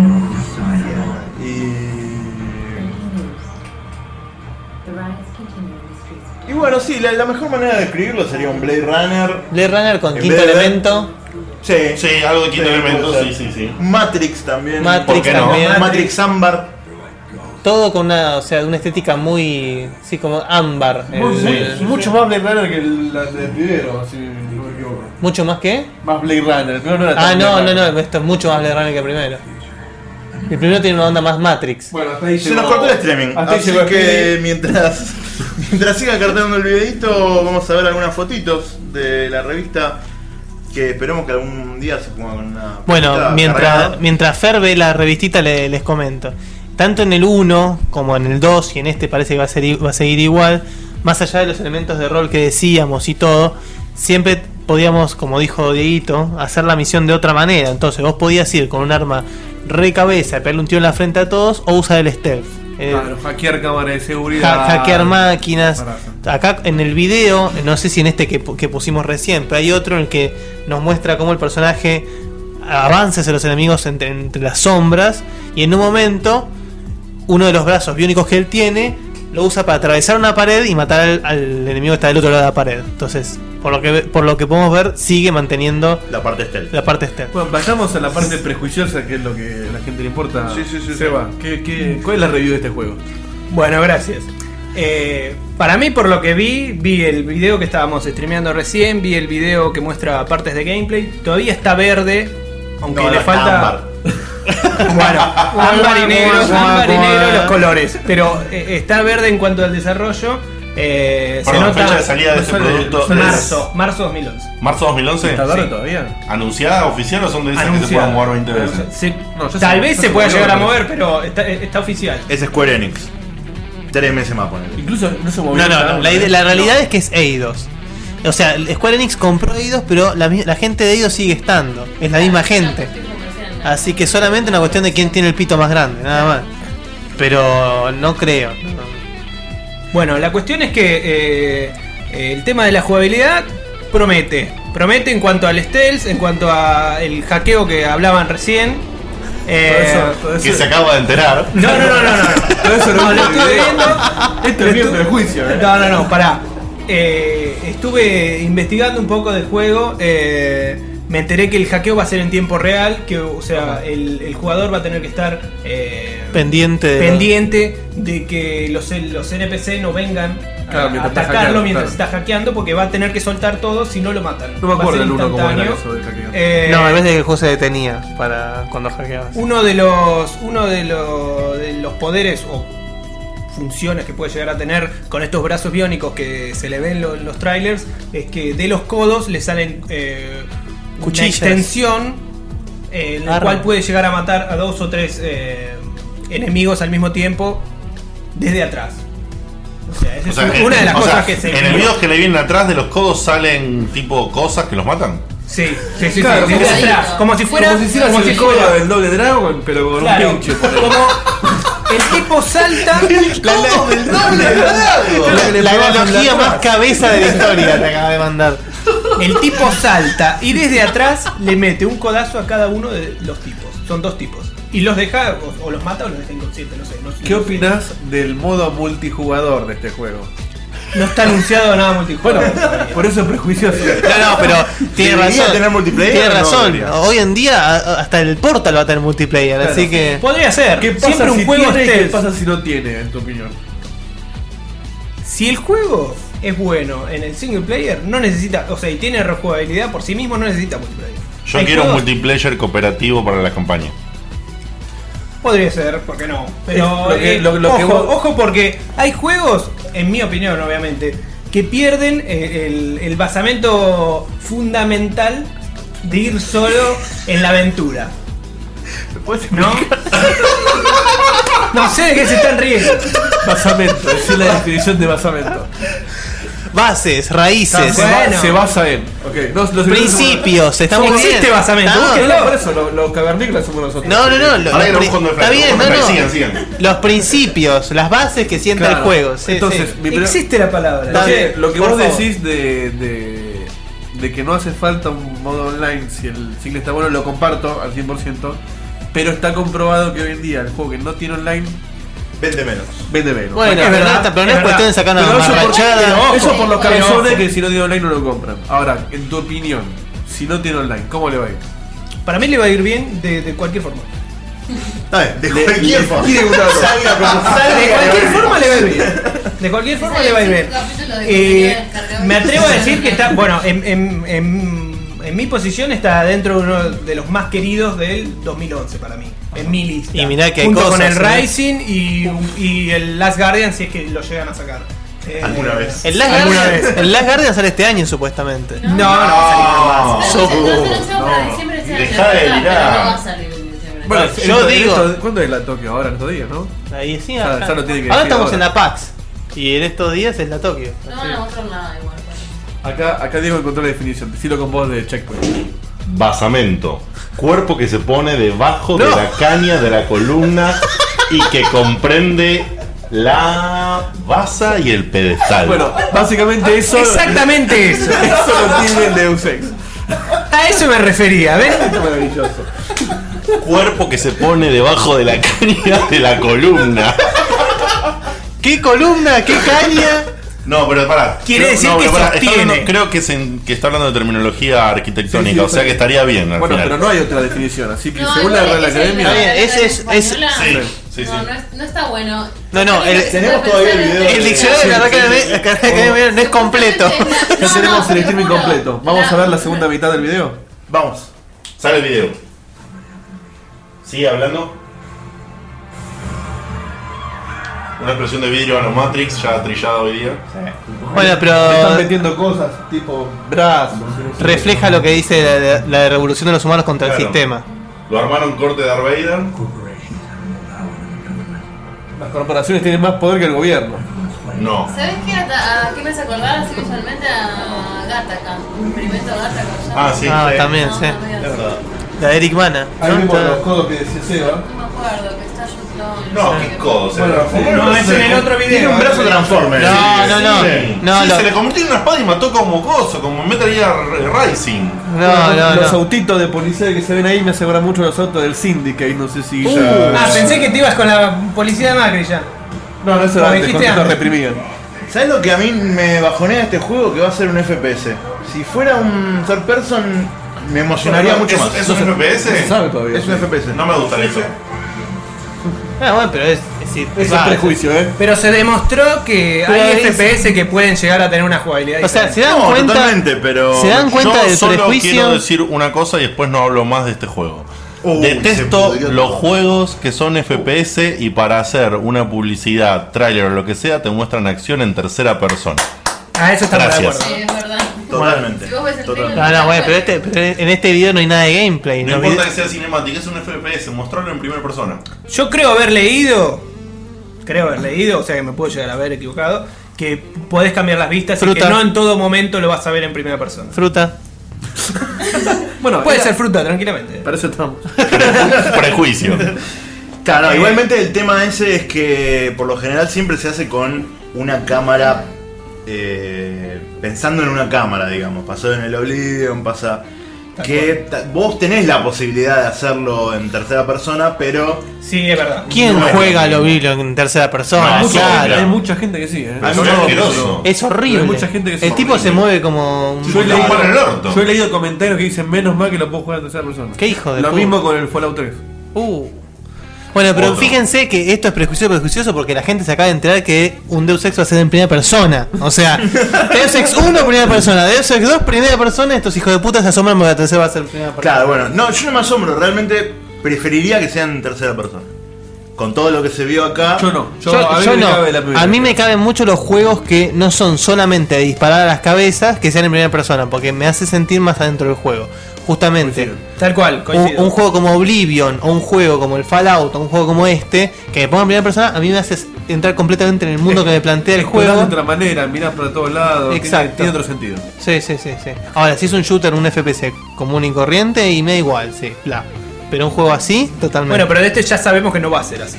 Que va a tener Exacto. muchas más cosas y que por lo menos, aunque tenga deficiencias técnicas que parece por ahora que las tiene con un juego ya que tendría que estar bastante terminado, eh, del lado del gameplay promete. Vamos a ver cómo termina siendo, pero... Y pero con, promete. los- con basamentos que tiene. Que, que nos caracteriza. Y antes de dar la nota, lo que quiero destacar para mí es el diseño del personaje, me parece grandioso. Fabuloso. ¿Por qué? Fabuloso. sí. No sé grandioso. Atrayente y desde el primer video que me llamó la atención el Nino con Bionic Commando. Tal cual podría ser tranquilamente. Está pero inventado, estoy o sea. un poco, estoy un poco cansado ya del cigarrillo en los protagonistas. Pero Por lo menos En no es este el caso- típico Space Marine con la, Claro, el exactamente, y Está todo. no, no es un honcho, un Gears of War, un Claro. todo gigante, Sí, todo. O sea, tiene cuello.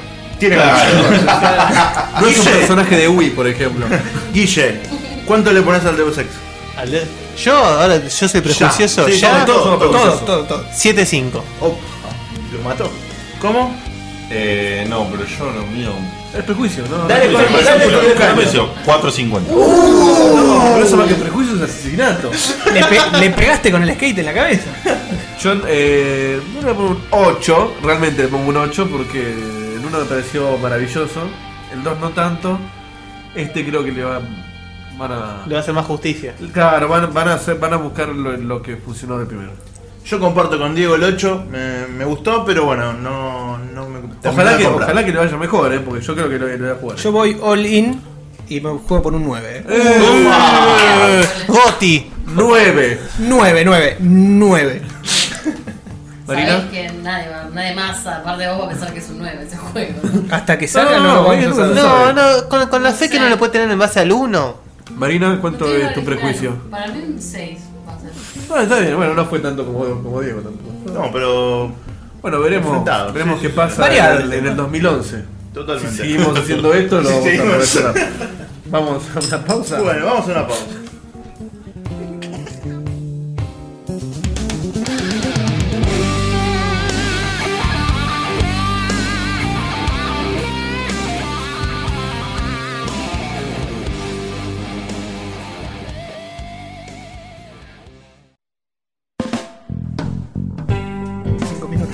Bueno, seguimos inaugurando secciones en Checkpoint. Vamos de vuelta.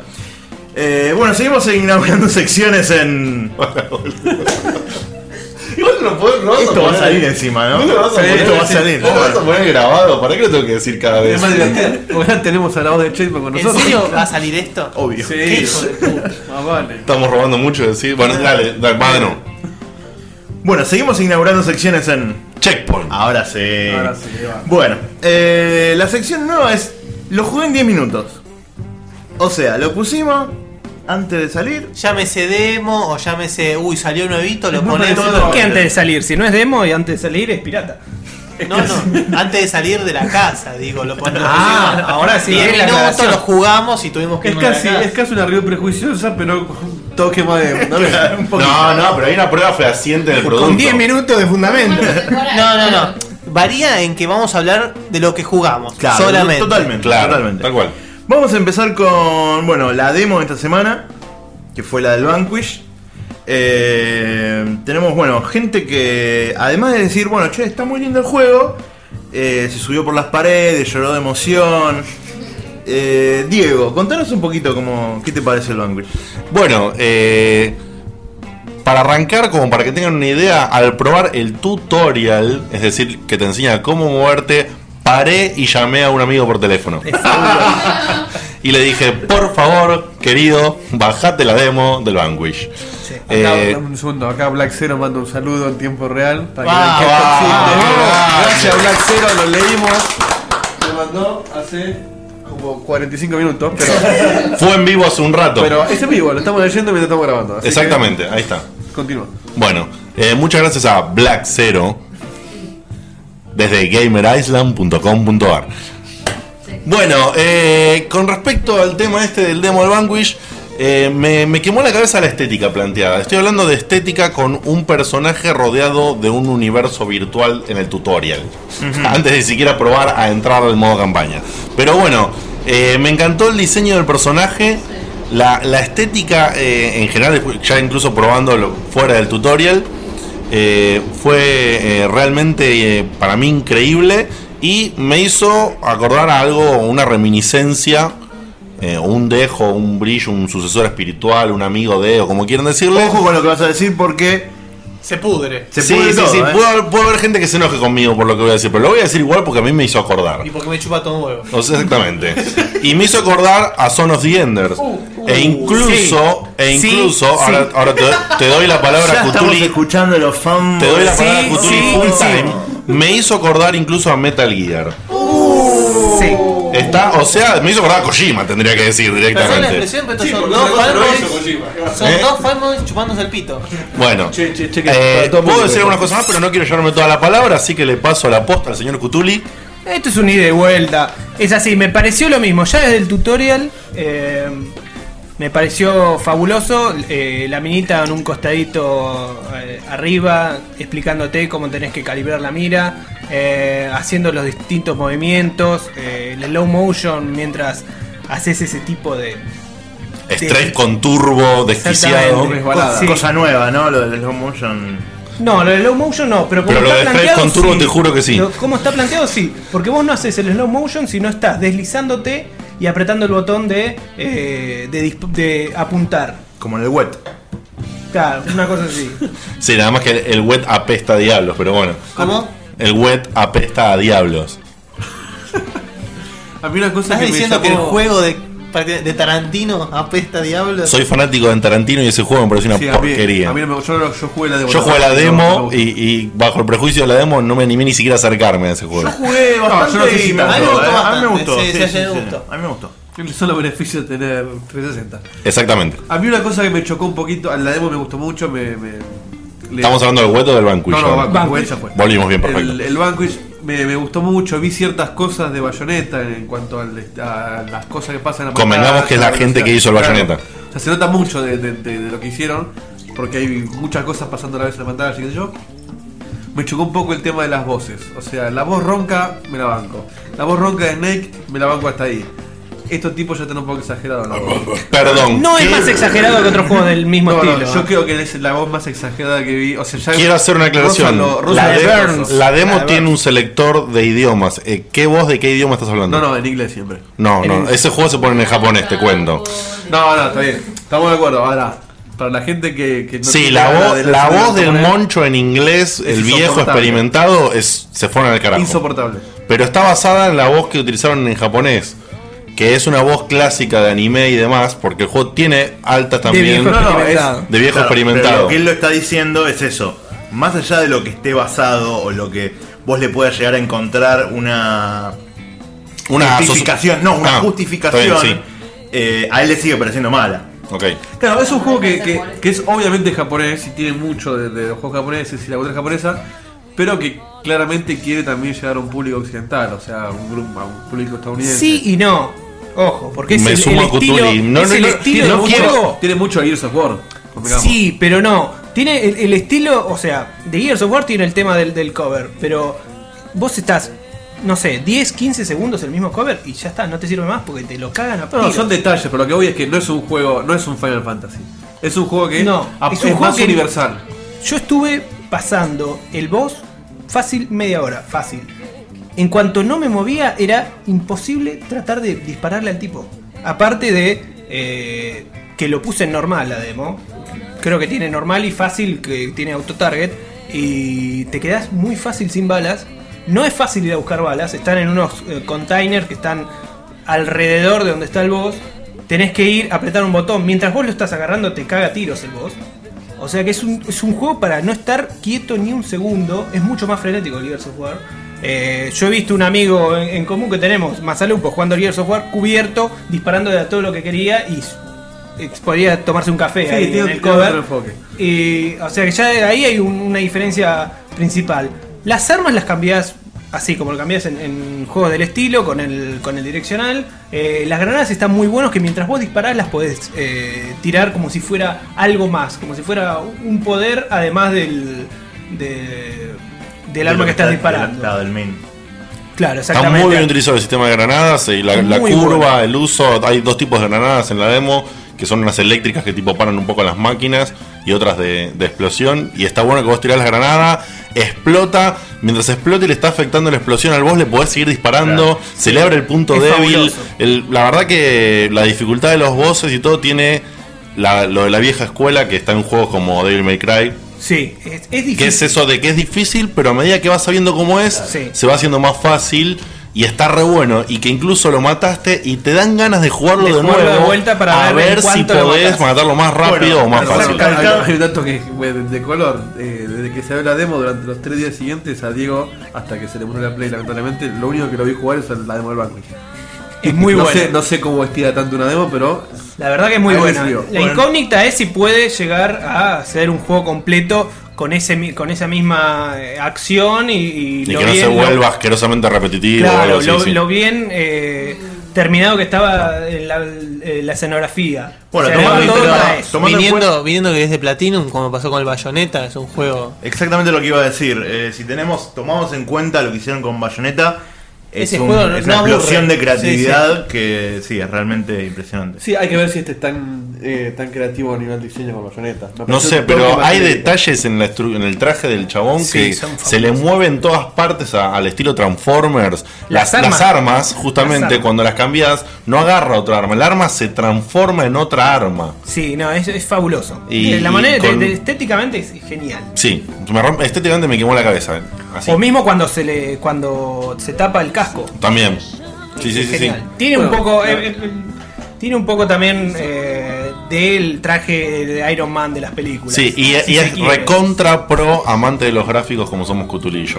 Exactamente. Quiero aclarar. Bueno, mientras nos ponemos a barrer un poco la saliva de, que dejaron acá los muchachos. Para 10 minutos estuvo bastante bien, me parece, de lo que probaron. ¿no? Sí, la verdad que parece que jugaron Sí, 10 después, juegos. después no se lo compran, es una mentira. Eh, vamos a hablar un poquito de algo un poco más tranquilo, pero no menos entretenido. Guille, jugamos los dos un poco del Spider-Man Shattered que, Dimensions. que no salió todavía. Y No, nosotros no, lo no. jugamos. Jugamos un poquito. Y un poquito. un poquito. Ustedes act- sos amigos de Ah, o no, eso? de repente me llegó un mail de Activision. ¿Con la venta? Te, ¿Qué? toma- te lo mando. Claro, que me- con un attachment el mail. Qué gente buena, che. Qué gente. Era, un- Eso es estar conectado, ¿eh? era un pedacito de la Spider-Man para Una jugar. attachment.iso. Era. No, che, ¿cómo? que- Bueno, el juego empieza justamente con Stan Lee presentando el juego. Ah, te maté con eso, ¿eh? En, en el estilo de los Ah, viejos es la voz. juegos. Es la voz de Stan Lee. Es la voz de Stan Lee que te razón. presenta qué es lo que está pasando. Tenés mucha razón. Lo que está pasando es una de las cosas más ridículas que vi en mi vida. ¿Qué cosa? Eh, toda la explicación de la trama y el conflicto. ¿No de misterio? Sí, sí, me pareció muy No, ridículo. no, no, no. Vamos a, vamos a situar un poquito. Perdón. explíquela porque yo no. no- Voy, voy, voy un poquito así porque esta vez ya lo defenestro. La- el juego empieza como si fuese un, un- una boludez más en un día de Spider-Man. Misterio va a asaltar un museo para agarrar una piedra para vender en el mercado negro. Así de boludo. Spider-Man aparece para, para detenerlo y le parece que esa piedra se llama la piedra del caos y del orden, algo por el estilo. Tiene todo un poder detrás, qué sé yo, que cuando en medio de, la pelea se rompe esa piedra, esos pedazos de esa piedra se dispersan por diferentes dimensiones. Entonces, aparece Madame Web, que quienes conozcan el personaje más o menos saben de lo que estoy hablando, y le indica que tanto él, que estamos hablando del Amazing Spider-Man, el clásico, tanto él como el Spider-Man de todas las demás dimensiones van a tener que buscar estos fragmentos. Bueno, el juego cabe aclarar que se toma menos tiempo de lo que vos te tomaste para explicar todo ese conflicto. Bueno, es yo lo que decía, es yo lo que decía en realidad es que está a propósito hecho ridículo porque parece un dibujo animado, más la voz de Stan Lee haciendo, bueno, como Sí, hacía antes. sí, eso es cierto. Eh, y no se gasta mucho tiempo en explicar cuál es la trama. y No, el no, tema. le importa Sos más Spider-Man, el- dale. Claro. Sos feliz. Es Le- increíble. Sí, sí, sí, es increíble lo, lo bien que se maneja Spider-Man. Lo, lo Spider-Man que es, porque está todo el tiempo haciendo chistes. A mí me llamó mucho la atención el tema de cómo está escrito porque la verdad no pasa un minuto sin que te tiren un chiste malísimo y te cagas de risa igual. Claro. Eh, Spider-Man burlando a sí mismo, a, a- a sus enemigos, porque el juego va, va de, de esta movida. Son un, un nivel por cada Spider-Man. Recordemos que tenemos cuatro: el Amazing, el Noah, el, el, el Amazing, el Noah, el Ultimate y el del 2099. Entonces, son, es un nivel por cada uno con un villano que maneja el nivel ese. ¿Qué? ¿Todo el juego son cuatro niveles? No, no, no, no. O sea, está Un el juego. por cada mundo. de- No, el juego está dividido en tres actos. Ah, Donde en cada acto, cada Spider-Man tiene su propio nivel. Ya serán 12 niveles. En total, parece que tienen uno que otro más de, de pilo o algo por el estilo. Donde están los, estarán los cuatro juntos o algo por el estilo. Pero la cuestión es que, tanto gráficamente, que se ve en el caso del Amazing y de Ultimate, se ve como si fuese un cómic. Y en el caso del Noah y el 2029, tiene unos gráficos. eh, El noir me hizo acordar mucho a Watchmen. Watchmen, sí, sí, sí, tiene, tiene, tiene mucho. Hasta el momento se acuerda un poco al Assassin's Creed, tiene cosas muy Sí, buenas. y el 2099, nada, muy loco. Muy loco. Muy loco. Bueno, también hay diferencias en el gameplay de cada. Claro. Depende de cada Spider-Man, va jugando con una cosa un poco más stealth, un poco más de el. Noah es puramente stealth, porque si te vas de, de cara contra los tipos te cagan a ti. Sí, sí, sí. Me hizo acordar mucho y muchas cosas me hicieron acordar al Arkham Asylum.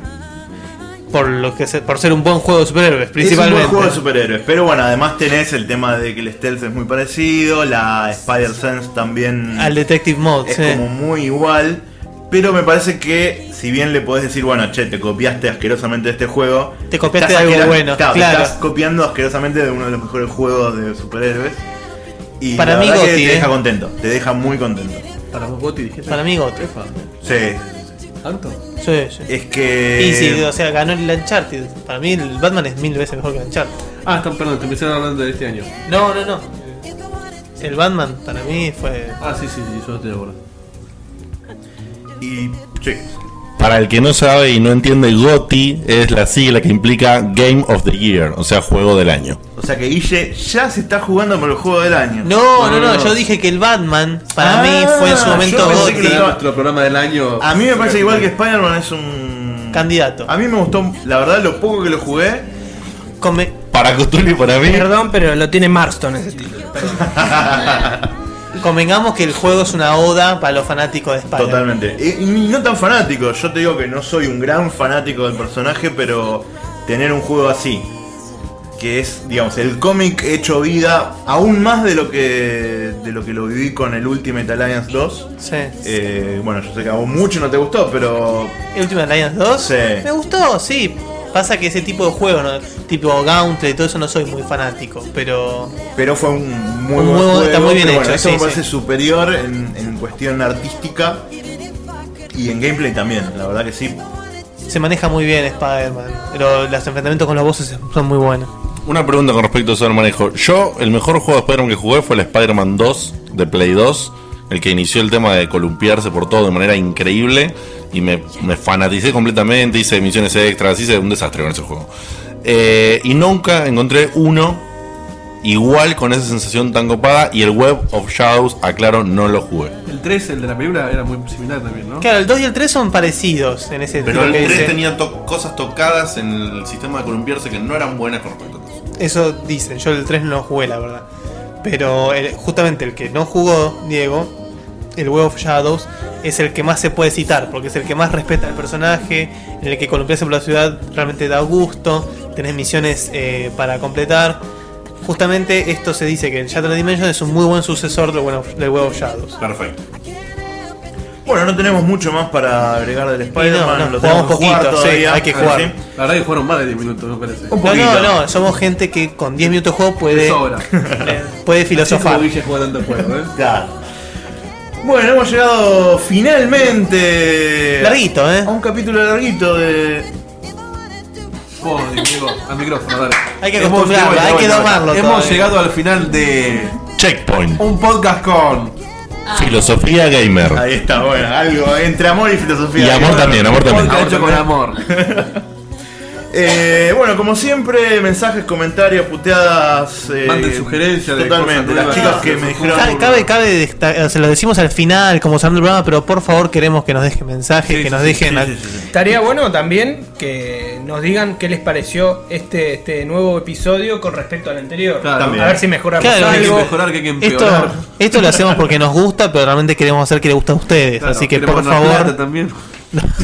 Bueno, ya salió el mercenario, pero queremos hacer que, que a ustedes les guste escucharlo, así que por favor déjennos críticas. Y, y pidan el Facebook de Guille, que Totalmente. es una totalmente. campaña que estamos haciendo hace unos años.